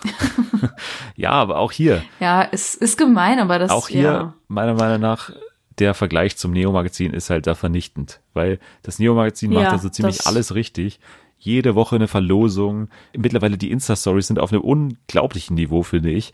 Also die schauen auch wahnsinnig mhm. gut aus. Da passt alles vom Design, von der Schriftart und so weiter zusammen. Also da ist halt der Vergleich einfach vernichtend ähm, im Gegensatz zu Late Night Berlin. Das muss man einfach so sagen. Und die, die größte Investition, die Late Night Berlin machen könnte, wäre komplett die Social Media Redaktion von Böhmi zu kaufen, glaube ich. Das wäre, glaube ich, der, der beste, die beste Investition, ja. die sie machen könnten da stimme ich dir zu auf jeden Fall. Das ist auch ein Punkt, der der Show schon ziemlich helfen würde, wenn es da mal ähm, Social ja. Media technisch. Vor allem haben die teilweise wirklich 30 Likes irgendwie auf ja. Twitter oder so. Ich mir denke, das ist schon, naja, nicht so viel. Ja. ja. Naja. Äh, ich glaube, damit haben wir so ein bisschen unsere Meinung auf jeden Fall kundgetan zu Late Night Berlin und wir können nochmal zusammenfassen. Wie gesagt, meiner Meinung nach, die Fans erwarten ein zweites Halligalli bekommen das aber nicht. Klaas will klassische Late Night, kann Teile davon aber nicht oder macht Teile davon nicht. Und fühlt sich auch unwohl. Genau, fühlt sich unwohl damit. ProSieben kann als einzige einigermaßen happy sein. Sie haben eine einigermaßen gut laufende Show und haben auch Gäste, die ein größeres Publikum erreicht als damals vielleicht bei Halligalli. Und dazu kommt halt dieser Vergleich mit dem Neo-Magazin, der für viele halt einfach ungleich gewichtet ist, sage ich mal vorsichtig. Gut, ich glaube, damit können wir es äh, stehen lassen. Ich hoffe, alle können sich da wiederfinden in dieser Analyse, Diagnose, die wir da gestellt haben. Sehr detailliert auf jeden Fall. Ja, viel Fall. zu detailliert, wenn ich auf die Uhr schaue. Dann müssen, wir wieder, müssen wir wieder langsam zum Ende kommen hier, äh, zumindest von diesem Teil der Sendung. Wir haben noch ein bisschen was zu tun, aber ja, ich glaube, damit können wir es wirklich, wirklich stehen lassen. So, ähm, wir Ja. bleiben weiterhin dran und bleiben weiterhin Fans, glaube ich, von Night Berlin. Hoffen auf ein paar Änderungen noch und auf, ja, auf ein paar Änderungen vor allem, die dann Klaas in seinen Stärken dann weiterhelfen. Also wie gesagt, so eine Idee wäre dann eben von mir gewesen, von uns Mhm. gewesen, mit dem Studiopublikum ein bisschen mehr zu machen, weil ich glaube, das ist so eine Sache, die man noch überhaupt noch nicht ausprobiert hat und ich glaube, die könnte sehr gut zu Klaas passen. Genau. Vielleicht hört er sich das ja an und macht das, setzt das einfach Ja, um. äh, Klaas hat mal damals meinen äh, Blog-Eintrag, den ich zum Ende von Halligalli äh, geschrieben habe, hat er geliked. Also vielleicht äh, ist er noch, ja, Ja? er hat, äh, ich weiß nicht, ob er es gelesen hat. Er hat doch auch deine Dings mal geklaut, deine Twitter-Bio, oder? Das Stimmt, war das war auch ein dir. Riesensskandal damals, ähm, wo ich Das war wirklich wo ein ich, auch, äh, wo ich auch vertraglich dann ähm, ihn darauf hingewiesen habe, dass das nicht, nicht geht und Egolenzen gleich angeschaltet habe. Das ähm, wurde dann vor Gericht geklärt, aber das ist eine andere Geschichte. Wir kommen zu einem großen Teil der Sendung, ähm, der noch auf uns wartet. Wir spielen gleich What's Wrong. Ich wollte ganz kurz aber noch zu meiner Rubrik kommen, die auch den Titel trägt, äh, passenderweise ganz kurz. Die Rubrik, in der ich nur ganz kurz auf Themen eingehe und wo mein Gast mich jederzeit unterbrechen kann und sagen kann, dass er jetzt keinen Bock mehr auf das Thema hat. Das heißt, ähm, fühl dich gerne dazu genötigt oder fühl dich gerne dazu bereit, mich jederzeit zu unterbrechen. Ganz kurz Okay. meine Vorschau zu Bachelor in Paradise. Ich habe noch nicht viel gesehen. Hast du schon viel gesehen? Hast du schon eine Vorschau gesehen? Nee, noch gar nicht, ehrlicherweise. Gar nix. Ich habe auch nur eine Vorschau gesehen, in der wahnsinnig viel Konfo drin war und fast null Uh. Liebe. Also es ist ja immer noch eine Dating-Show, aber davon war irgendwie gar nichts mehr drin. Ja. Ich weiß auch nicht, was da los war. Es war Aurelio von Anfang an drin, der irgendwie mit allem mal Stress hatte oder so.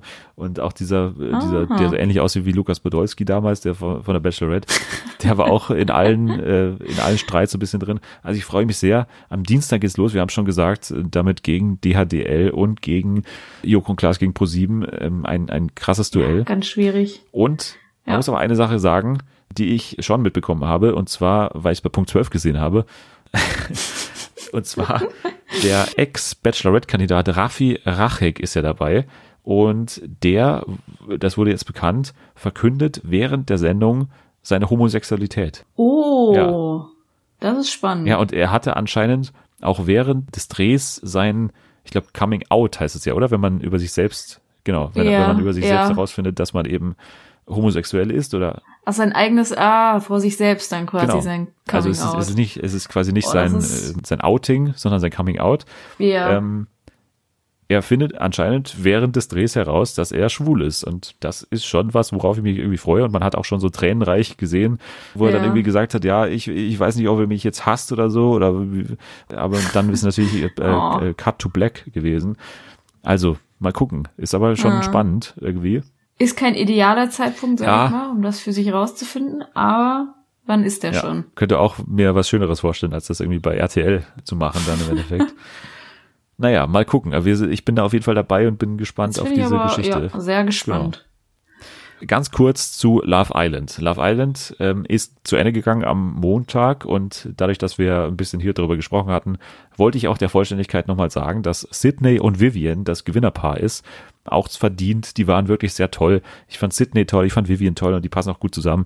Ein gutes Gewinnerpaar am Ende. Und ich muss auch nochmal ganz kurz sagen, das ist wahnsinnig abgegangen in der letzten Woche. Also da, wenn man so die anderen Reality-Formate und Trash-Formate sieht, dann muss man ja sagen, die letzte Woche ist meistens so ein bisschen nicht mehr so spannend, weil da weniger Mhm. Kandidaten nur noch dabei sind und die Kandidaten nach und nach rausfallen und halt auch die vielleicht sich so anfreunden oder was auch immer. Aber das ist bei Love Island überhaupt nicht so gewesen. Es gab wirklich in der letzten Woche nochmal einen geheimen Freund, der dann offenbart wurde. Also draußen hatte Ricarda in dem Fall einen geheimen Freund. Da gab es riesige Konfro. Und es gab einen Geheimauftritt von äh, einer Mutter eines Kandidaten, die ist dann ins Haus reingekommen und hat mit dem Kandidaten ein Gespräch geführt und mit der Freundin und hat dieses Couple komplett zersprengt. Also da ist noch einiges gegangen in der letzten Woche. Deswegen Love Island. Ich habe noch nicht meine komplette so Top 5 der Trash-Formate fertig und die werde ich wahrscheinlich am Ende des Jahres so raushauen. Aber Love Island ist da schon relativ weit oben. Das kann ich schon mal jetzt äh, hier verraten, weil ich bin Wieder was, was ich nicht gesehen ja, habe. äh, vier Wochen lang. Ich habe jede Folge Schade. gesehen und bereue es nicht. Also das war, es war toll. Love Island. Ich freue mich sehr, wenn es da dann im nächsten Sommer weitergeht. Es gab auch die Ankündigung der RT2-Chefin, glaube ich, ähm, die gesagt hat, ähm, weil es ja in, in Großbritannien so ein riesiger Kracher war und es da ein Winter Love Island gab, dass man noch äh, nicht das abschreiben soll, dass das auch in Deutschland geben könnte. Also vielleicht Oh. Winter Love Island, da hätte ich auch Bock drauf. Dann bin ich am Start, auf jeden Fall. Ja, ich empfehle es sehr. So, ganz kurz, aber auch noch zu Detlef und Nicole, 100 Tage wir. da muss ich auch noch mal ganz kurz, ganz kurz was sagen. Ich habe es in der letzten Woche schon angesprochen, Detlef und Nicole, mein absolutes Nachfolgeformat, endlich von Detlef muss reisen. Äh, Das ist teilweise wirklich dieselbe Musik sogar. Ich habe die Musik wiedererkannt. Das ist derselbe Soundtrack. Detlef und Nicole, diese Woche Urlaub im Schwarzwald und eine, äh, eine Reise in die Vergangenheit von Detlef und Nicole. Also die sind ja schon 32 Jahre, glaube ich, verheiratet und Damals hatte Detlef noch lange Haare und deswegen waren sie in einem, äh, in einem bei einer Visagistin, glaube ich, und der hat sich dann seine langen schwarzen Haare wieder aufsetzen lassen und Nicole hat sich wieder ihre Locken machen lassen und dann haben beide ihr erstes Date nochmal in, in der Disco nachgespielt und sind danach nochmal Eislaufen gegangen auf der Bahn, wo die dann auch ihr erstes Date hatten und es war wirklich sehr, sehr schön. Darf ich kurz einhaken? Unbedingt. Wo im Schwarzwald war das? Äh, Weißt du das? nein, weiß ich nicht, tatsächlich nicht. Weil ich komme ja, also wissen ja nicht viele, aber ich komme aus dem Schwarzwald. Ach ja, Meine Heimat ist der Schwarzwald. Deswegen Dann empfehle ich dir die mich das Folge. jetzt interessiert. Ja, dann gucke ich mir das mal an. Vielleicht erkenne ich es ja wieder und dann werde ich hier nochmal ein Update geben. Unbedingt, weil Detlef hat auch, muss man sagen, geweint, als er im Schwarzwald war, weil es war äh, der Ort, wo die immer als Kinder Urlaub gemacht oder als Kind, er war ein Einzelkind, mit seinen Eltern Urlaub gemacht hat und die sind ja gestorben in den letzten Jahren und der ist da sehr emotional immer und der ist dann in, in Tränen ausgebrochen, also die alten Oh. Orte wieder da besichtigt hat in dieser Stadt. Ich weiß es leider nicht, weiß es leider nicht genau, wo das war, aber es war so eine Altstadt auf jeden Fall. Okay. Ich breche jedenfalls auch immer in Tränen aus, wenn ich da bin, aber aus anderen. nicht aus, aus Rührung. Okay. Da können, Aber wir, ja. können wir dann vielleicht auch nochmal drauf eingehen, in, in, wenn wir das große Schwarzwald-Special machen hier bei Fernsehen für alle. Ja. Aber ich habe mich mal gefragt, während ich das geschaut habe, in welchem Land würde es eine solche Sendung geben? Was ist das denn für eine Show? Das ist, das sind zwei Menschen. Einer davon ist bekannt durch durch ähm, Ab ins Beet. Davon ist er bekannt geworden und macht seit Jahren jetzt äh, Shows irgendwie, wo er reist, wo er mal ein Haus. Detlef baut ein Haus, war ja auch äh, eine eine Show, die ich sehr mochte. Und jetzt eben einfach nur er mit seiner Frau, der einer, der, äh, weiß nicht, der, der war mal Pizzabäcker, hat irgendwie mal äh, Bäder rausgerissen oder so, der hatte viele Jobs schon. Und jetzt ist er da irgendwie, macht so eine Reality-Show. Und ich glaube wirklich, das würde in keinem anderen Land funktionieren, weil in den USA würde das komplett Nee. anders ausschauen. Wenn man sich da mal diese Reality-Formate anschaut, das gibt's ja auch. Also, weiß nicht, Keeping Up with the Kardashians ist ja im großen Sinne dann so eine Show oder auch die ganzen, ähm, dieses furchtbaren Frauen, diese Single Moms oder so, diese, die, diese ganzen, Ja. Aber wir hatten ja sowas auch schon. Zum Beispiel hier ähm, gab es doch von Giovanni Zarella Ja, damals. Ähm, genau. Und Sarah und Mark Crazy in Love. Oder wie hieß das? ja genau, das gab's auch. Ach, schön. Ganz toll. Ja, das, aber ich finde auch, dass diese Shows in Deutschland für meine Augen auf jeden Fall erträglicher sind als in den USA.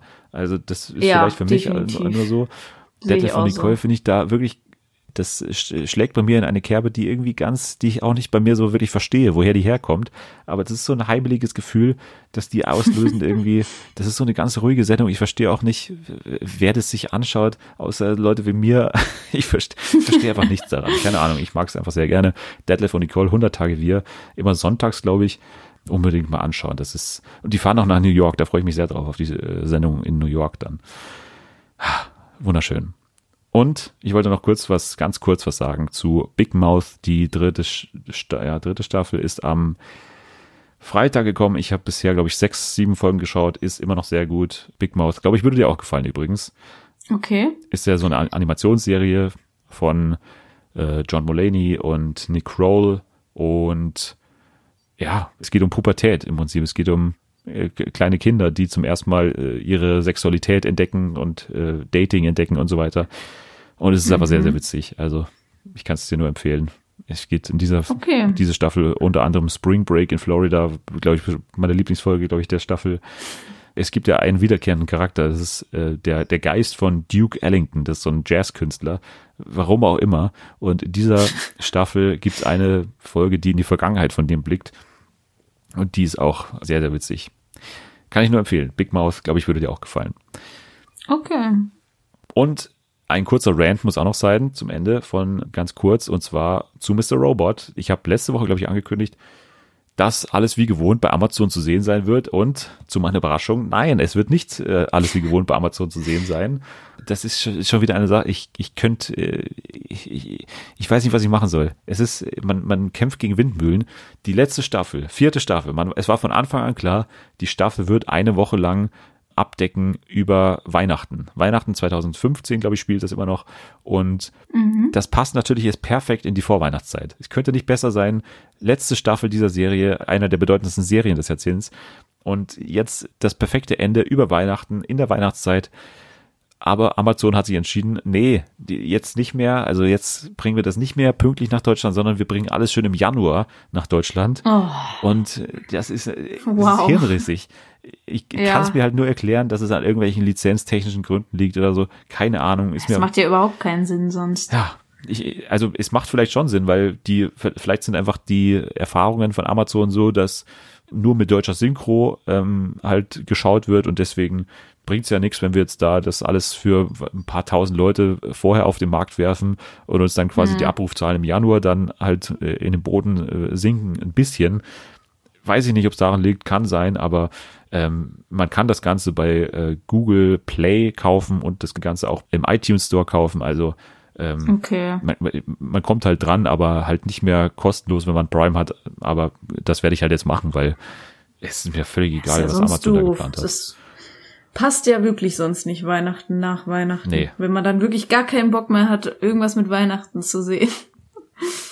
Naja, ich werde auf jeden Fall nicht mehr schlau daraus aus diesen ganzen äh, wann kommt was nach Deutschland und äh, da kommt was nicht nach Deutschland, da kommt schon was nach Deutschland. Sky hat einen HBO-Deal, bringt aber manche Serien nicht nach Deutschland oder bringt sie erst mit drei Monate Verspätung. Ich verstehe es nicht, keine Ahnung, ist mir zu hoch, ist mir, ist mir egal. Ah ja, wir hatten ja gestern das Thema Haare.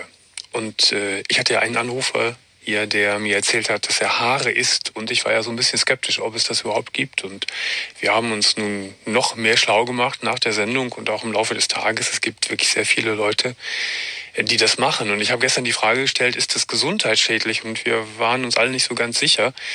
Äh, so wie ich es nun recherchiert habe und äh, verstanden habe, ist das durchaus gesundheitsschädlich. Und wenn man zu viel Haare isst, kann das verklumpen im Magen und im schlimmsten Falle muss das herausoperiert werden. Also das ist, glaube ich, nicht so auf die leichte Schulter zu nehmen, mal eben so äh, oder über einen längeren Zeitraum das zu praktizieren. Das nur noch so als Nachklapp äh, zu gestern. So, jetzt spielen wir aber noch was und ähm, ich habe ja schon gesagt, mein Lieblingsspiel und ich wollte es vor allem auch mit dir spielen, weil du es noch nie gespielt hast. Ich habe das schon einmal mit ja, richtig. Anni gespielt und habe schon einmal mit Selma gespielt, mehr, mehr, mehrfach mit Selma. Ich habe es erfunden mit Selma zusammen. Jetzt aber mit dir und die Regeln ganz kurz. Also wir spielen What's Wrong und ich lese dir gleich drei Formate vor und Formatbeschreibungen vor von ähm, Fernsehformaten, die kommen eventuell. Also der Clou ist für dich, du musst herausfinden, welches von den dreien habe ich mir ausgedacht. Mhm. So, alles verstanden, oder? Also zwei laufen wirklich und eins hast du dir genau. ausgedacht. Ich, ich sag dir einfach zur okay. Erklärung immer den Sender auch dazu vielleicht, am besten, mhm. ähm, auf dem das laufen soll in Zukunft. Okay. Okay, dann erste Runde, drei Formate, Nummer eins ist hier. Das Ganze wird laufen auf Sat 1. Also diese erste, dieses erste Format wird laufen auf Sat 1. Mhm. Und es ist, wie ich das verstehe, das äh, Spin-off von Mein Mann kann, wenn dich daran erinnerst. Mein Mann kann. Ja, das kenne ich, glaube ich, noch. Ja, vom Titel her wahrscheinlich. Und jetzt ja, kommt das Spin-off. Ich erinnere mich. Das Spin-off Mein Tier kann. So, Beschreibung. In Mein Tier kann treten vier Tierbesitzer gemeinsam mit ihren Haustieren gegeneinander an, um zu beweisen, dass sie eine ganz besondere Beziehung verbindet. Die Frauchen und Herrchen sitzen dabei an einem Pokertisch und zocken um das Können ihrer Tiere, welches diese anschließend in Challenges unter Beweis stellen müssen. Die Halterin, die am höchsten bietet, muss die Karten schließlich auf den Tisch legen und hoffen, dass ihr Haustier die geforderte Aufgabe erfüllt. Das tierische Gewinnerteam darf am Ende der Sendung den erspielten Geldbetrag mit nach Hause nehmen. Okay, also ich hoffe gerade, dass es erfunden ist, aber wir werden sehen. Wir werden sehen, was die anderen Optionen sei, ja. sind. Du bist aber schon mal leicht, äh, hast schon mal ein paar Zweifel auf jeden Fall. Höre ich da raus. Ja, aber halt auch nicht. Also ich kann mir auch vorstellen, dass es sowas gibt. Ähm, okay. Ja. Nächstes Format wird von Pro7 produziert anscheinend und Titel Balls to Dare. In Balls to Dare stellen sich 50 Kandidaten einem brandneuen Showkonzept, welches sie Runde für Runde erneut an ihre Grenzen führt. Würden sie sich ein Kuhkostüm anziehen und dabei ununterbrochen Moon, sich dann noch von einem Bauern mit Gras füttern lassen, sich eine Kuhmaske ins Ohr schießen lassen, sich melken lassen und dabei stöhnen. In Balls to Dare beginnt jede Challenge mit dem Satz Ich würde nie und besteht aus fünf Stufen. In jeder dieser Stufen werden die Herausforderungen extremer, härter, erbarmungsloser. Entscheidet ein Kandidat nicht noch einen Schritt weiter gehen zu wollen, scheidet er aus. Nur derjenige, der am Ende übrig bleibt, tritt die Challenge an und kann einen Megagewinn absahnen. Mhm. Auch sehr spannend. okay, ja. Ich, ich lasse das mal so auf mich wirken. Okay. Würdest du aber anschauen wahrscheinlich, dieses Konzept. Auf jeden Fall. Ja, habe ich mir gedacht. Am besten noch mit Promis, mit, mit Z-Promis. Das fände ich, fänd ich super. Hör dir mal das dritte Konzept noch an. Vielleicht ist das auch was für Okay. dich. Dritte Okay. Konzept äh, für RTL 2 Er trägt den Titel Hilf mir die volle Dröhnung. Hilf mir die volle Dröhnung erzählt die kuriosesten, absurdesten, unfassbarsten, traurigsten, emotionalsten und lustigsten Geschichten, die das Leben schreibt. Vier Menschen, vier Schicksale. Verschiedenste Lebensmodelle, Beziehungsmodelle, Vorlieben und Spleens werden beschrieben. So wie von der 28-jährigen Zahnarzthelferin Anushka, die sich gern als Pferd verkleidet, um dann stundenlang wiehernd über die Koppel zu rennen.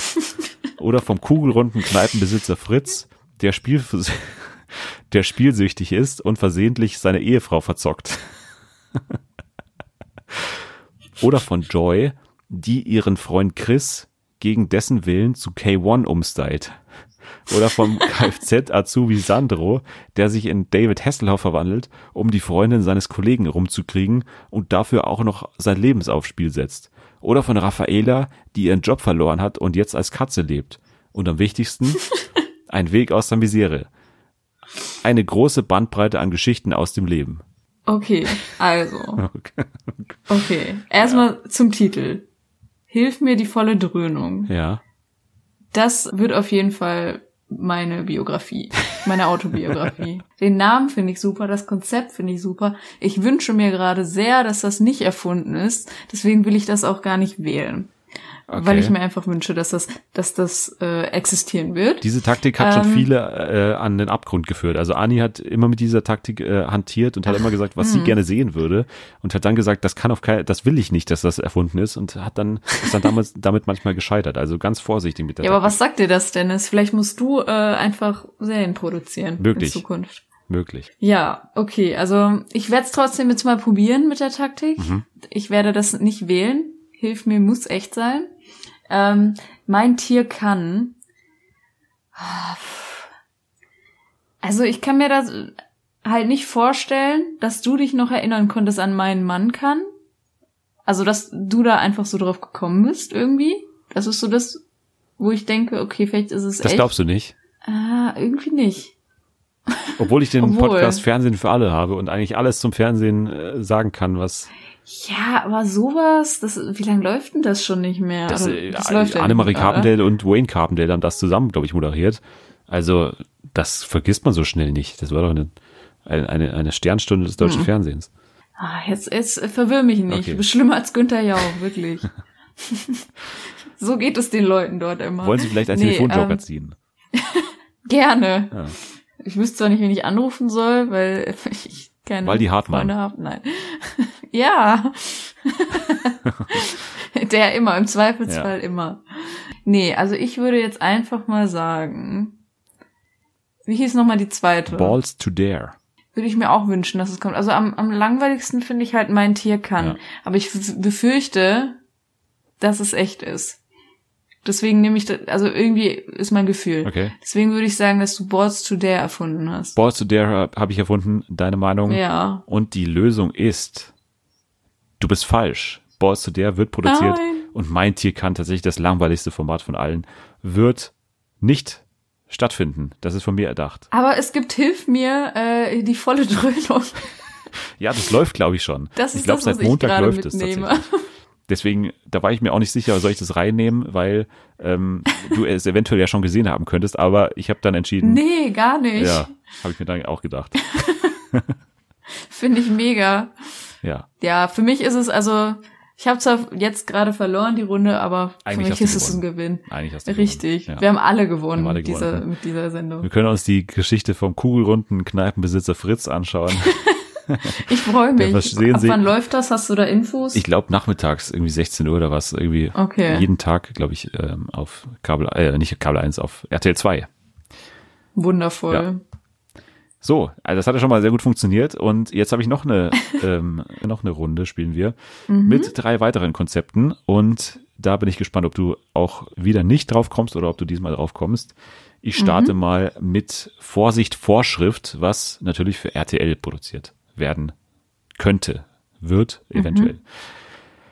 In Vorsicht Vorschrift nehmen Martin Rütter und sein prominentes Team den täglichen Bürokratenirrsinn genauer unter die Lupe und nehmen sich Fällen an, wo Recht auf gesunden Menschenverstand trifft und beide sich nicht einig werden.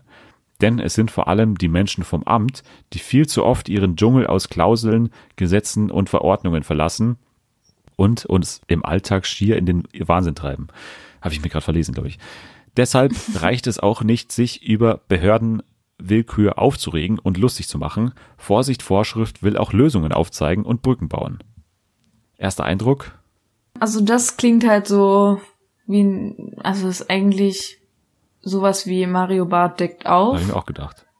Und ich kann mir auf jeden Fall sehr gut vorstellen, dass es das gibt. Vorsicht, Vorschrift, auch super Titel. Ja, das wäre das wär so eine Show, der würde ich durchseppen und würde das sehen und ich würde das nicht hinterfragen. Ja, Martin Rütter ist auch nicht mein favorisierter Host jetzt, aber nee, nee. Aber das kann ich mir, ich glaube, das ist echt. Aber ich guck mal weiter. Okay. Ich höre mal weiter. Nächstes Format. Deutschlands flinkste Finger, die Friseur-Challenge. Für RTL 2 übrigens. Reality-Star und die ausgebildete Friseurin Jana Ina Zarella sucht sie, die besten Friseure Deutschlands. Begleitet von Bernhard Bernie Heise, dem langjährigen Mitarbeiter und engem Freund von Kult, Coiffeur, Coiffeur, wie sagt man das? Coiffeur, Ja, Udo Walz macht sich Janaina auf die große Schnibbeltour durch die Top-Salons zehn deutscher Großstädte.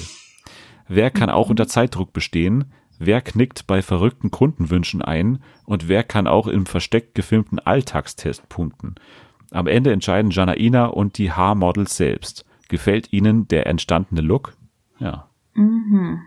Okay.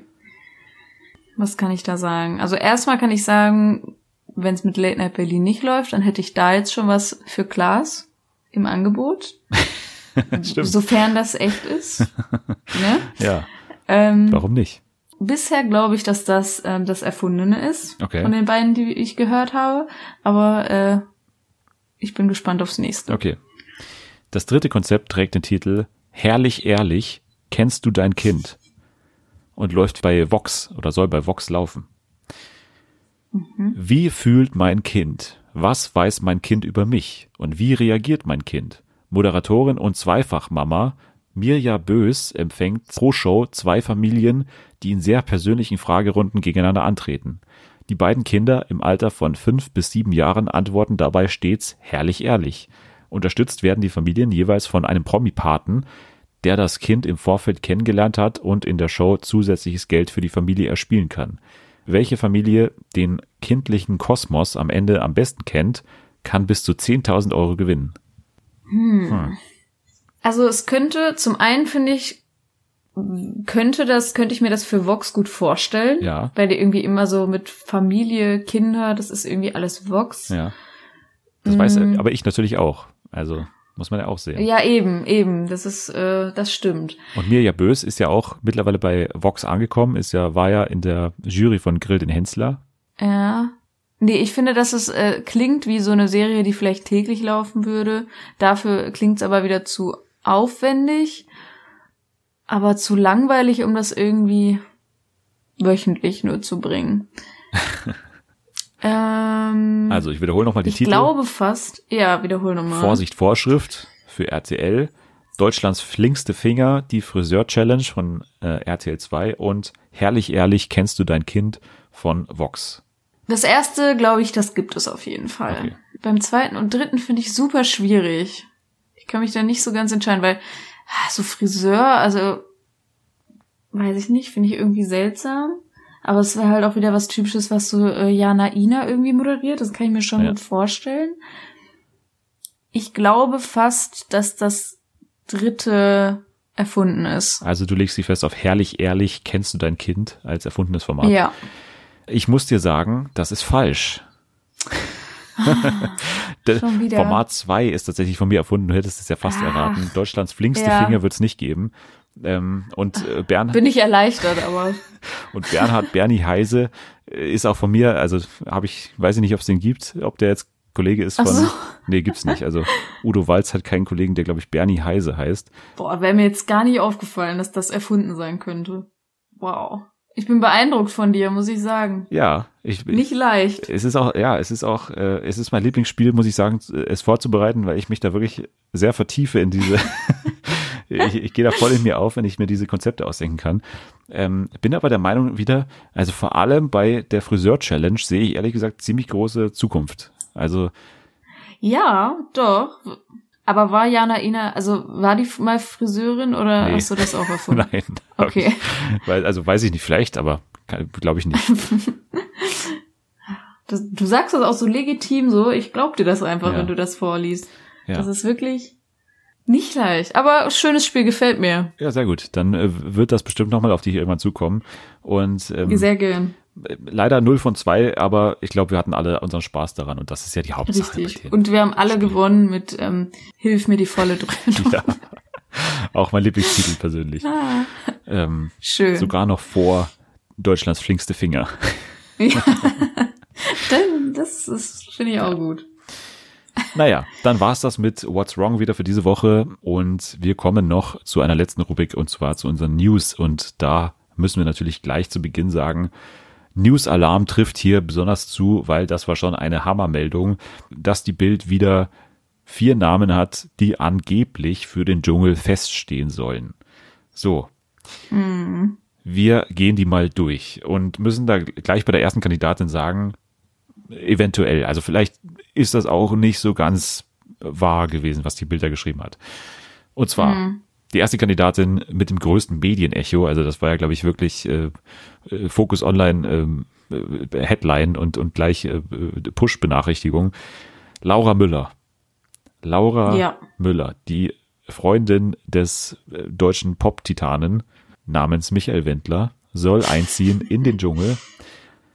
Jetzt gibt's aber neueste Erkenntnisse und neueste Äußerungen von Laura Müller und vom Wendler selbst, die Ja. sagen, nein, wir gehen da nicht hin oder Laura geht da nicht hin. Was halten wir jetzt davon? Was, was machen wir jetzt aus dieser Personalie Laura Müller und dem Dschungelcamp?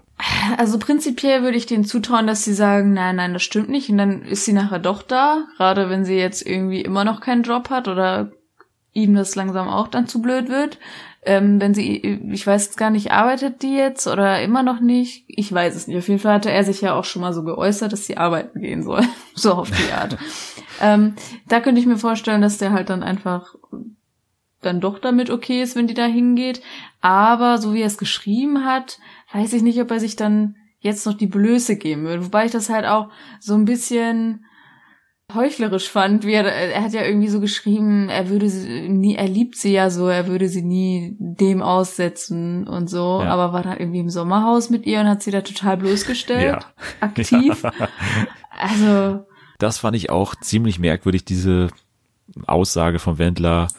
Ja, er kennt ja die Show und weiß ja, wie die damals, wie er damals behandelt wurde. Das passt für mich nicht zusammen, weil erstens, der Wendler war im Dschungel und ist selber rausgegangen, wollte dann selber wieder reingehen in den Dschungel. Das heißt, so schlecht kann es ihm da nicht gegangen sein. Dann Punkt zwei. Er hat beim Rückkehr Dschungelcamp mitgemacht, also bei, bei der Ich bin das da, lass mich wieder mitmachen. Also da, wo er dann seinen Unfall hatte, stimmt. da, wo er wollte Ja. ja selber wieder rein. Das ist ja ein, den Fakt dürfen wir nicht außer Acht lassen. So. Stimmt. Er wollte selbst wieder rein, dann hatte er seinen schlimmen Unfall. Und das war ja dann wirklich ein, ich glaube, das zieht sich bis heute, dieses gerichtliche Verfahren zwischen dem Wendler und der Produktionsfirma ITV, die ja auch für das Dschungelcamp verantwortlich war. So, da könnte man ja jetzt denken, okay, dann ist es vielleicht plausibel, dass die noch immer zerstritten sind und so, der Wendler und ITV. Aber ITV produziert ja auch das Sommerhaus und da hat der Wendler nun mal auch teilgenommen und die, die Laura natürlich auch. Also die Ausrede kann ich auch nicht so wirklich gelten lassen, ehrlich gesagt. Es ist für mich ganz merkwürdig, weil man muss ja auch sagen, die Bild hat in den letzten Jahren zwar immer mal wieder die äh, Dschungelcamper korrekt vorhergesagt, hatte aber immer mal wieder so Schnitzer drin, auch bei Promi BB. Da hatten die auch mal immer mal wieder Namen falsch. Das heißt, das könnte ich mir schon vorstellen, dass die da vielleicht auch ja gezielt ähm, falsch informiert wurden. Kann ja auch sein, dass RTL, RTL Kann hat sein, riesige ja. Promo dadurch bekommen fürs Dschungelcamp jetzt. Jeder hat darüber gesprochen. Also jeder. Wir haben auf Twitter darüber getwittert. Ja. Die Bubble, Ja. Ähm, die Trash-Bubble. ja, aber klar, es ist schon, man braucht ja immer so einen, so einen ersten Anstoß. Jetzt ist Herbst, jetzt gehen die Dschungelgerüchte wieder los und das war der auf jeden Fall. Das hat RTL auf jeden Fall schon was genützt. Deswegen kann ich mir schon vorstellen, dass da gezielt was falsch informiert wurde. Ich kann aber auch mir vorstellen, dass der Wendler und Laura nur, nur pokern. Also, dass die wirklich vielleicht Das auch kann auch sein, ja. vielleicht auch um die Gage da pokern, weil die ist schon, glaube ich, einiges wert und wäre schon so ein Ausrufezeichen. Also kann ich mir schon Stimmt. vorstellen. Also am, am besten fände ich es, äh, wenn die es dann einfach so drehen würden. Der ähm, Wendler geht mit rein und sagt, also dann muss sie, muss er sie ja nicht irgendwo aussetzen, weil er ist ja dabei und kann dann auf sie aufpassen, Ja. wie er es nennen würde. Ja, also mit, ich glaube, mit nach Australien würde er sowieso fahren, das ist ja eh klar. Ja, und dann halt im Versace leben. er. Und das ist ja meiner Meinung nach eh dann das wirkliche Sommer-Australien-Haus der Stars, dann das Versace-Hotel mit dem Wendler und den anderen Begleitern, Mhm. zu denen wir gleich kommen würden. Schauen wir mal auf die anderen, die die Bild da verkündet hat. Und Ja. bei der nächsten, da können wir uns eigentlich relativ sicher sein, dass die dabei ist, und zwar Dani Büchner, weil Ja.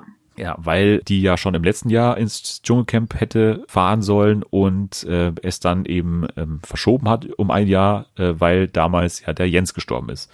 Und deswegen könnte ich mir schon vorstellen, auch, das ist, dass das relativ dass das sicher relativ ist. safe. Ja. ja. und da sind wir, glaube ich, relativ beide relativ angetan, oder? Von Dani Büchner. Ja, doch. Finde ich auch. Das finde ich auf jeden Fall. Ist, hat sich, hat sich, glaube ich, ein bisschen entwickelt seit dem Tod von Jens. Die, also ich habe ein paar Mal dann noch äh, die Auswanderer gesehen, wo sie natürlich jetzt in einer anderen Verfassung ist und auch eine andere Verantwortung hat für ihre Familie. Kommt natürlich jetzt auch nur in diesem Kontext äh, so rüber, dass sie halt relativ ruhig geworden ist, so verhältnismäßig. Sie war immer so sehr laut, wenn man sich ans, ans ähm, Sommerhaus erinnert. Aber ich glaube schon, dass die auch jemand ist, der dann in so einer Druckphase da im Dschungel dann schon auch aufblühen könnte und richtig Konfro geben könnte. Also da Kann ich mir auch auf jeden Fall vorstellen. Also finde ich eine interessante Kandidatin. ich auch. Da freue ich mich schon drauf ähm, und bin auch relativ sicher, dass es so kommen wird. So, ja. der nächste Kandidat, muss ich sagen, auch wenn man Laura Müller einberechnet, ist er der, worüber ich mich am meisten freuen würde. Äh, und zwar Hubert Feller. Der Ja. Ja, der Mann von Matthias natürlich. Matthias würde da natürlich auch mitfahren äh, und im Versace äh, kampieren und Hubert wäre dann im Dschungel. Und man denkt ja immer bei Hubert und Matthias, dass die Rollenverteilung relativ klar ist, dass Matthias so der Schreihals ist und so der, äh, der Chaot irgendwie und, und Hubert so der, ja, der, der entspanntere und der ihn dann immer wieder so beruhigt. Aber das ist gar nicht so. Also ich habe mir ja damals Hubert und Matthias heiraten angeschaut bei Vox. Ja. Das war, also da äh, hat der, der Hubert aber mal richtig äh, auch teilweise losgelegt. Also das war, das war schon auch extrem. Okay. Also ich glaube, Waren die nicht auch mal im, waren die auch im ja, Sommerhaus? ja, ja, Ja, ne? eben. Und das war ja das, Das war die Staffel, die ich Highlight. nicht gesehen, ja, das, das war die Staffel, die ich ja nicht gesehen hatte.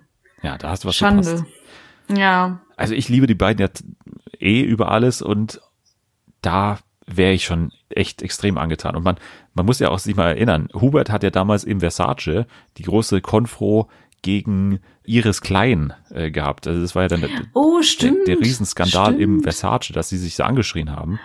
Ach, stimmt ja. Ja, Siehst du, das habe ich schon ganz verdrängt. ja, genau. Und das Uh. wäre natürlich auch schon, also man, man hat auf jeden Fall schon mal gesehen, dass der auch richtig aus sich rausgehen kann und dass er eben nicht derjenige ist, der einfach nur neben Matthias steht und ihn immer, immer so beruhigt. Das ist schon auch ein kleiner, kleiner Vulkan so. Das ist interessant, weil oft sind ja auch die, die interessantesten, mit denen man nicht rechnet. Mhm. Und ich glaube eben, dass außer dir jetzt eben viele damit rechnen, dass der der ruhigere ist. Und dann könnte das wirklich sehr äh, konfroreich werden mit ihm. Kann ich mir auch vorstellen. Ja, ich glaube ehrlicherweise, dass Laura also sehr unter dem Radar schwimmen würde, ehrlicherweise. Oder der Wendler. Die würde weinen die ganze Die würde Zeit. auch, Das also, ist, da kann man sich, glaube ich, sicher sein, dass die die ersten neun Tage safe Dschungelprüfung macht. Also das, ja, das auf jeden Fall. Und ansonsten weinen und über Wendler reden im Dschungeltelefon. Ja. Ich glaube, das wäre. wäre auch eine Auszugskandidatin, glaube ich, die ähm, Ja. früher aufgeben könnte. Oh yeah, oh ja, auf jeden Fall. Ich würde den Namen Laura Müller, selbst wenn sie mitmachen sollte, was ja aktuell sehr zweifelhaft ist, würde ich mit Vorsicht genießen. Ich glaube, da macht man sich sehr schnell andere Erwartungen, als dann tatsächlich zutreffen könnte. Glaube ich auch. Glaube ich auch. Die letzte, die laut der Bild ja feststehen soll, ist Sharon Trovato. Sharon bitte. Die Wirklich? heißt Sharon. Ja. Das war nämlich immer, ich habe früher immer Nachmittagsprogramm geguckt, hier die Trovatos, und da wurde immer gesagt Sharon. Und ich fand das nämlich immer irgendwie seltsam, weil ich auch immer, sowas würde ich, also den Namen würde ich immer Sharon aussprechen. Ja, dann kannst du bestimmt mehr zu ihr sagen. Was ist denn, was ist denn mit Sharon oder Sharon äh, Trovato? Was, was, was kann man sich von ihr erwarten? Ja, das, kann ich halt nicht beurteilen, weil ich, wie gesagt, nur diese Detektive da geguckt habe. Ich habe nicht mal das geguckt. Also diese Sendung. Ja, aber ich finde, da kann man nicht so viel zu ihrer Person sagen. Ich ich glaube, glaube, bei ihr muss man einfach wirklich abwarten. Das ist eine totale Wundertüte eigentlich. Ähm, Mhm. Muss man abwarten. Ich habe die einmal, glaube ich, bei Promi BB Late Night war die dann zu Gast, weil halt Jürgen dann Mhm. dabei war. Da war sie jetzt, ist sie mir jetzt nicht irgendwie positiv oder negativ aufgefallen. Unauffällig ja, Würde gewesen. ich auch so sagen. Ja, aber was man auf jeden Fall rauslesen könnte, wenn diese vier Namen zutreffen würden, dann könnte man sagen, das beste Versace aller Zeiten mit dem Wendler, mit Oh, ja. Matthias, mit Jürgen Trovato, der mit Sicherheit mitfahren würde, und mit der Familie Büchner wahrscheinlich auch, die dann wahrscheinlich ihre Mutter da auch irgendwie unterstützen würden. Also das wäre schon ziemlich. Ja, das- ziemlich cool. Dann würde ich da echt noch die Kamerateams auf jeden Fall verdoppeln dann im Versace. Oh ja, das würde, also ich glaube auch, dass das so eine, so eine doppelte Konfro, parallele Konfro Ja.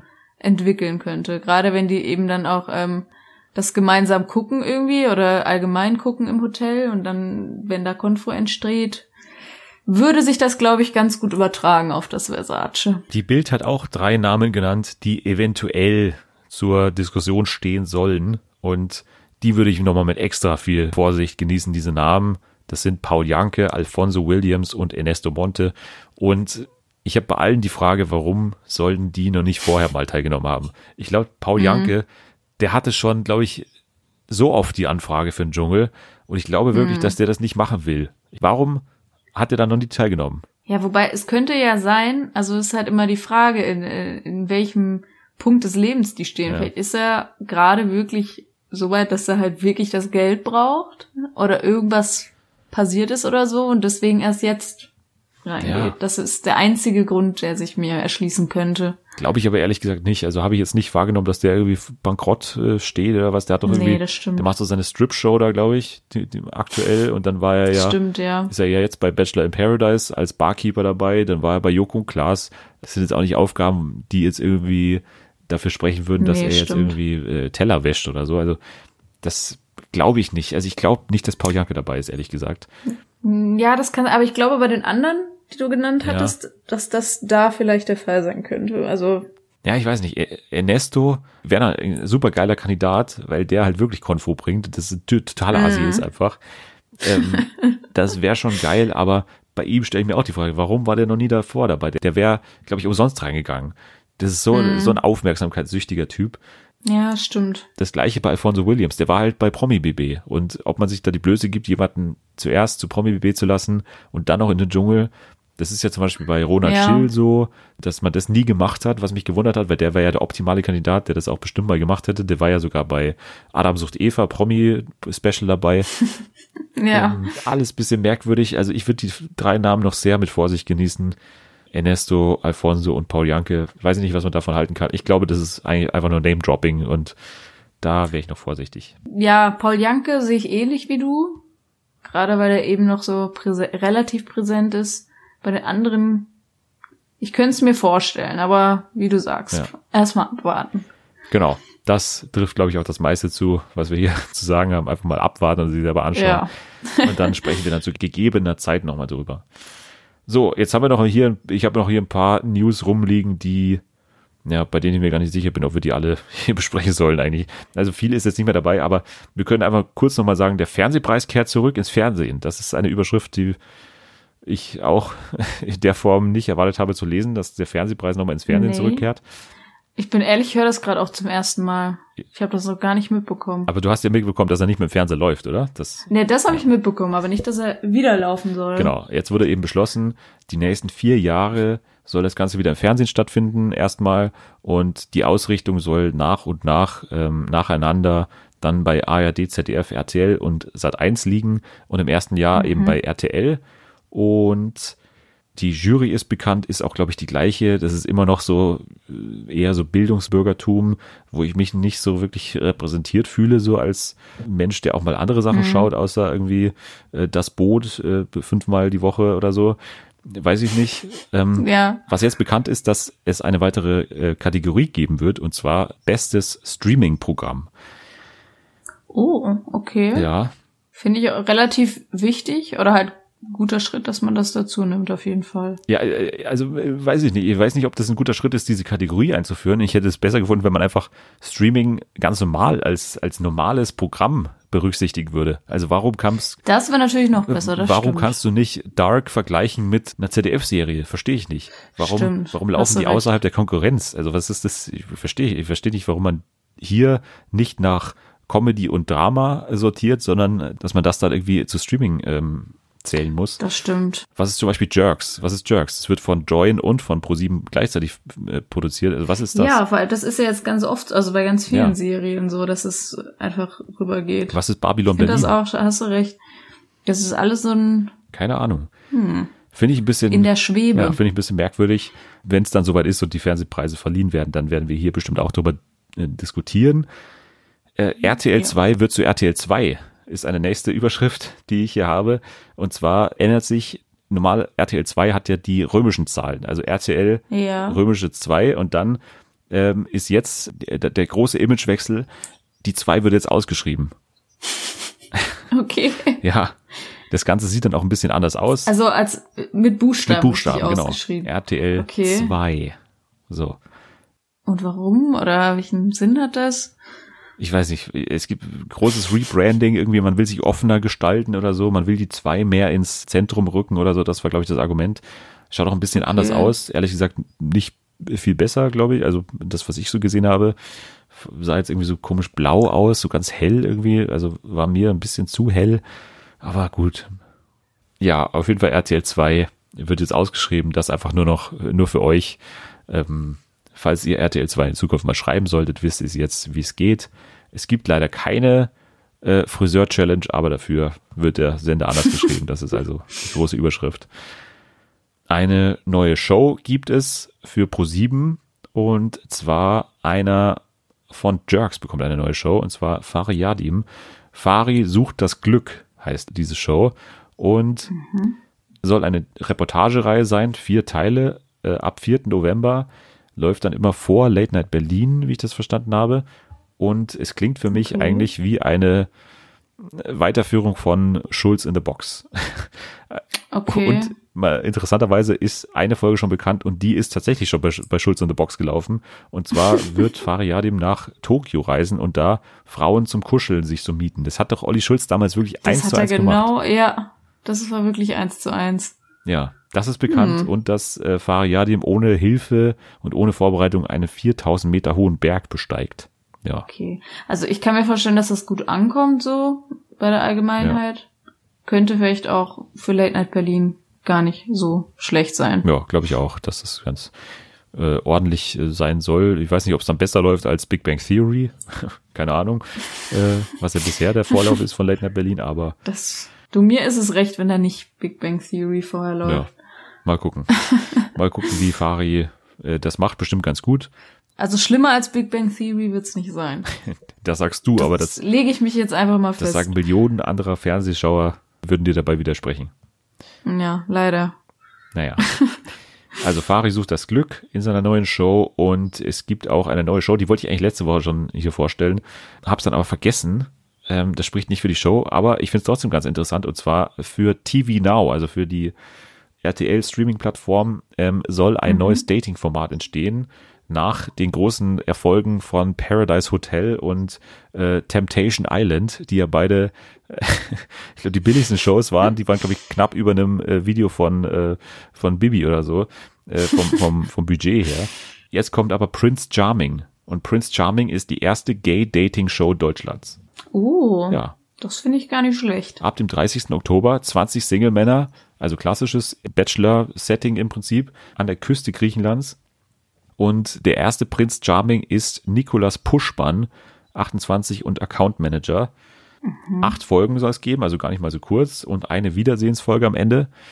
Klingt jetzt auf den ersten Blick ganz Bin gespannt. interessant. Also, ja, finde ich auch. Also, könnte mir vorstellen, dass es extrem klischeehaft sein wird, also dargestellt sein wird, eventuell. Gut, aber das ich ist Bachelor hoffe auch. Nicht. Ja, das äh, stimmt. auch wieder wahr, aber klingt ganz interessant. Ja, und ähm, es ist auch bekannt, dass keine Rosen verteilt werden, sondern Krawatten. Ich weiß, ich nicht, Schwule mögen keine Rosen anscheinend. Das ist anscheinend, Ja, kann man nicht machen. ja. Das ist ein No-Go unter Da der. fangen die Klischees schon Ja. an. Ja. Also, Prince Charming, darauf können wir uns auf jeden Fall freuen. Eine weitere RTL-Show, die ansteht, ist, ich liebe den Titel schon, auf, äh, jetzt auf jeden Fall. Und zwar heißt die Bin ich schlauer als Günther Jauch? Das finde ich super. Was ist die Antwort, ist die Frage. Äh, wir werden es herausfinden. Am 15. November eine Live-Show und ich glaube, das ist für dich relevant. Ähm, am gleichen Tag startet das wie Dancing on Ice. Oh, okay. Deswegen wirst du wahrscheinlich Dancing nicht. on Ice ist, glaube ich, ist das nicht, das war immer live, glaube ich. Dancing on Ice muss, glaube ich, live sein, ja. Ja, stimmt, da rufen ja die Leute. Oh, herrje. ja, also ich werde bei einer Folge bei Dancing on Ice sein. Wenn es da sein wird, dann bin ich da weg, aber ich weiß noch nicht bei welcher. Mal gucken, vielleicht dann in der ersten. Ähm, dann kannst du keine Antwort finden auf die Frage, ob du schlauer bist als Günther Das wäre schon traurig. Ähm, es ist ein wissenschaftlicher Test erarbeitet worden, bestehend aus Alltagswissen, visuelle Wahrnehmung, Orientierung, Menschenkenntnis, Logik, Gedächtnis und Sprache. Und den wird Jauch vor der Sendung absolvieren. Und auch ein Deutschland-Panel ist in der Sendung anscheinend als Studiopublikum und die werden den auch vor der Sendung machen. Und dann wird, glaube ich, in der Show, prominente Gäste werden dann in der Show diesen Test machen und Jauch moderiert dann anscheinend. Und während der Show soll dann ein Professor, Professor David Pöppel, untersucht dann das Gehirn von Jauch. Sein Gehirn Okay. wird in, in der Show, glaube ich, äh, untersucht und soll als 3D-Druck präsentiert werden. Das ist auch noch eine Was? Information, die hier steht. Das klingt auch wie so eine Show von dir ausgedacht, wirklich. Was? Also ist alles wahr. Äh, Ich verstehe auch noch nicht ganz, wo jetzt der Reiz dran liegt. Man kann anscheinend live mitspielen per App oder so Okay. und kann dann eben entscheiden, ob man schlauer ist als Günther Jauch. Ja, vor allem habe ich jetzt die ganze Zeit drauf gewartet, dass noch irgendwas mit Gottschalk kommt. Ja. Dass irgendeine kleine Rolle da hat. Ja. Aber interessant. Aber das wäre, finde ich, also kann ich mir vorstellen, eine, eine Aufzeichnung, die für dich wie geschaffen wäre. Ich kann mir dich da richtig gut In, vorstellen. in dem Deutschland-Panel oder was? Die dann da. ja, richtig. Ah ja. Dass du in dem Panel sitzt einfach. Ja, aber ich bin ja- Und dann gegen Günther Jauch so irgendwelche wissenschaftlichen Tests machst. Ja. Zum Thema Und Menschenkenntnis. dich dann drüber freust, über das, ähm, über den 3D-Druck von dem Gehirn von Günther Jauch. Vielleicht wird dann da verlost im Schön. Studiopublikum. Da würde ich auf jeden Fall Ja, das- das interessiert wär- zeigen. Äh, an dem, Ja. an dem 3D-Druck von Günther Jauchs Gehirn. Ah, wunderschön. Ja, interessant. Ja, ähm, das war's auch schon wieder. Zwei Daten noch. The End of the Fucking World geht weiter. Staffel 2 kommt am Ja. 5. November. Und Rick and Morty Staffel 2 kommt am 10. November. Da aber erstmal fünf Episoden, weil sie die komplette Staffel anscheinend nicht fertig bekommen bis dahin. Also nur fünf Episoden. Schön in den Kalender eintragen. The End of the Fucking World ist doch was für dich auch. Da hast du bestimmt gesehen, oder? Auf jeden Fall. Ja, erste Staffel habe ich gesehen. Ich freue mich sehr auf die nächste Staffel. Ich bin sehr gespannt. Ja, da vielleicht reden wir auch hier drüber. Mal gucken, wenn uns dazu dann was einfällt. Ich habe die erste Staffel auch gesehen, fand Mhm. sie nicht ganz so toll, wie alle sagen, aber vielleicht. Ja, ich kann mir das, ich habe mir auch was anderes vorgestellt, aber ich fand die persönlich echt gut. Nur fand ich es interessant, dass das Anklang so in der Masse gefunden hat, Mhm. so extrem, weil das hätte ich nicht so. ja, ist mega abgegangen, gedacht. äh, vor allem durch die kurzen Ja. Episoden, also 15 Minuten Episoden. Das ist halt Ja. schon. Fand ich auch Brett. ganz äh, entspannt so durchzugucken. Das gucke ich auch mal gerne, einfach so kürzere Folgen. Ja, dazu dann äh, zu einem späteren Zeitpunkt mehr. Das war's mit den News, das war's auch eigentlich mit der Sendung. Jetzt wieder der Hinweis an unsere Zuschauer, wann oder Zuhörer, muss man sagen. Ich bin immer, ich bin immer im Fernsehen eigentlich, ich sage immer Zuschauer. ähm, wo können dir denn die Leute wieder folgen, wenn sie das denn wollen? Sehr gerne bei äh, Twitter unter at my eyes in yours ist immer am besten. Mhm. Twitter bin ich am aktivsten. Spitzenname auf jeden Fall. Ja, auf jeden Fall. Immer noch brandaktuell. Ich weiß, wie gesagt, immer noch nicht, warum ich so heiße. Ist irgendwie, habe ich vor fünf Jahren oder so erstellt. Sechs Jahren sind sogar jetzt. Ich habe keine Ahnung mehr. Aber so heiße ich da. Die Leute werden es finden, die werden es auch in der Beschreibung nochmal sehen, da ja. verlinke ich das dann auch immer. Also, der Jana bitte folgen und uns bitte auch bewerten oder eine äh, Rezension schreiben bei iTunes, Apple Podcasts, wie auch immer ihr das nennen wollt. Und unter dem Hashtag Fernsehen für alle könnt ihr wie immer äh, eure Kommentare ablassen. Und gerne wieder, wenn ihr an der Show Survivor teilgenommen habt, dann auch gerne kommentieren. Also gerne Fernsehen für alle. Da äh, auch gerne was unterschreiben. Und Sissy, nochmal die Aufforderung. Nur mich nicht kritisieren. Nein, bitte, bitte nicht. Du warst sehr kompetent. Äh, ansonsten gibt's den nächsten, äh, die nächste Konfro hier zwischen äh, Survivor-Teilnehmern und, und mir. Äh, das wollen wir alle nicht erleben. Aber Sissi, du bist immer noch gerne eingeladen. Wenn du immer noch dran bist, kannst gerne hier vorbeikommen und ein kleines Interview führen zum Thema Survivor. Ich würde mich sehr dafür interessieren. So, jetzt aber danke, dass du hier warst. Wir haben schon wieder, also das ist, glaube ich, die längste Folge aller Zeiten. Ähm, es ist äh, unfassbar. Es ist mittlerweile halb elf. Wir haben um weiß nicht, wann haben wir angefangen? Halb neun oder viel nach acht? Halb neun, ja. Es ist ganz schlimm. Es ist äh, unerträglich. Wir haben viel zu lange überzogen. Danke trotzdem, dass du hier warst. Sehr gern. Danke dir, dass ich nochmal hier sein durfte. Ja, ich hoffe, es dauert nicht lange, bis du wieder da bist. Ähm, ein bisschen Pause hast du jetzt, glaube ich, aber ich bin zuversichtlich, dass wir ja. das nochmal hinkriegen in nächster Zukunft und würde mich freuen. Ich mich auch und in der nächsten Woche. Da freue ich mich auch schon ganz besonders drauf. Ich muss ja niemandem etwas vormachen. Ich bin natürlich schon ganz hibbelig, weil am Freitag, also heute, wenn dieser Podcast rauskommt, ist El Camino schon draußen. The Breaking Bad Movie, also der große Breaking Bad Film über das Schicksal von Jesse Pinkman. Und ich kann exklusiv verraten, in der nächsten Folge werden wir da in aller Ausführlichkeit drüber sprechen. Wir werden Szene für Szene darüber sprechen und einordnen, was es einzuordnen gibt. Einem neuen Gast, nagelneuer Gast, noch nie hier gewesen. Ich bin sehr aufgeregt und ähm, deswegen, weil ich so aufgeregt bin, machen wir jetzt am besten Schluss und ich sage Tschüss, ich sage Ciao. Bis zur nächsten Woche und äh, hier passiert jetzt eine Woche lang nichts mehr, deswegen könnt ihr schon mal abschalten. Tschüss.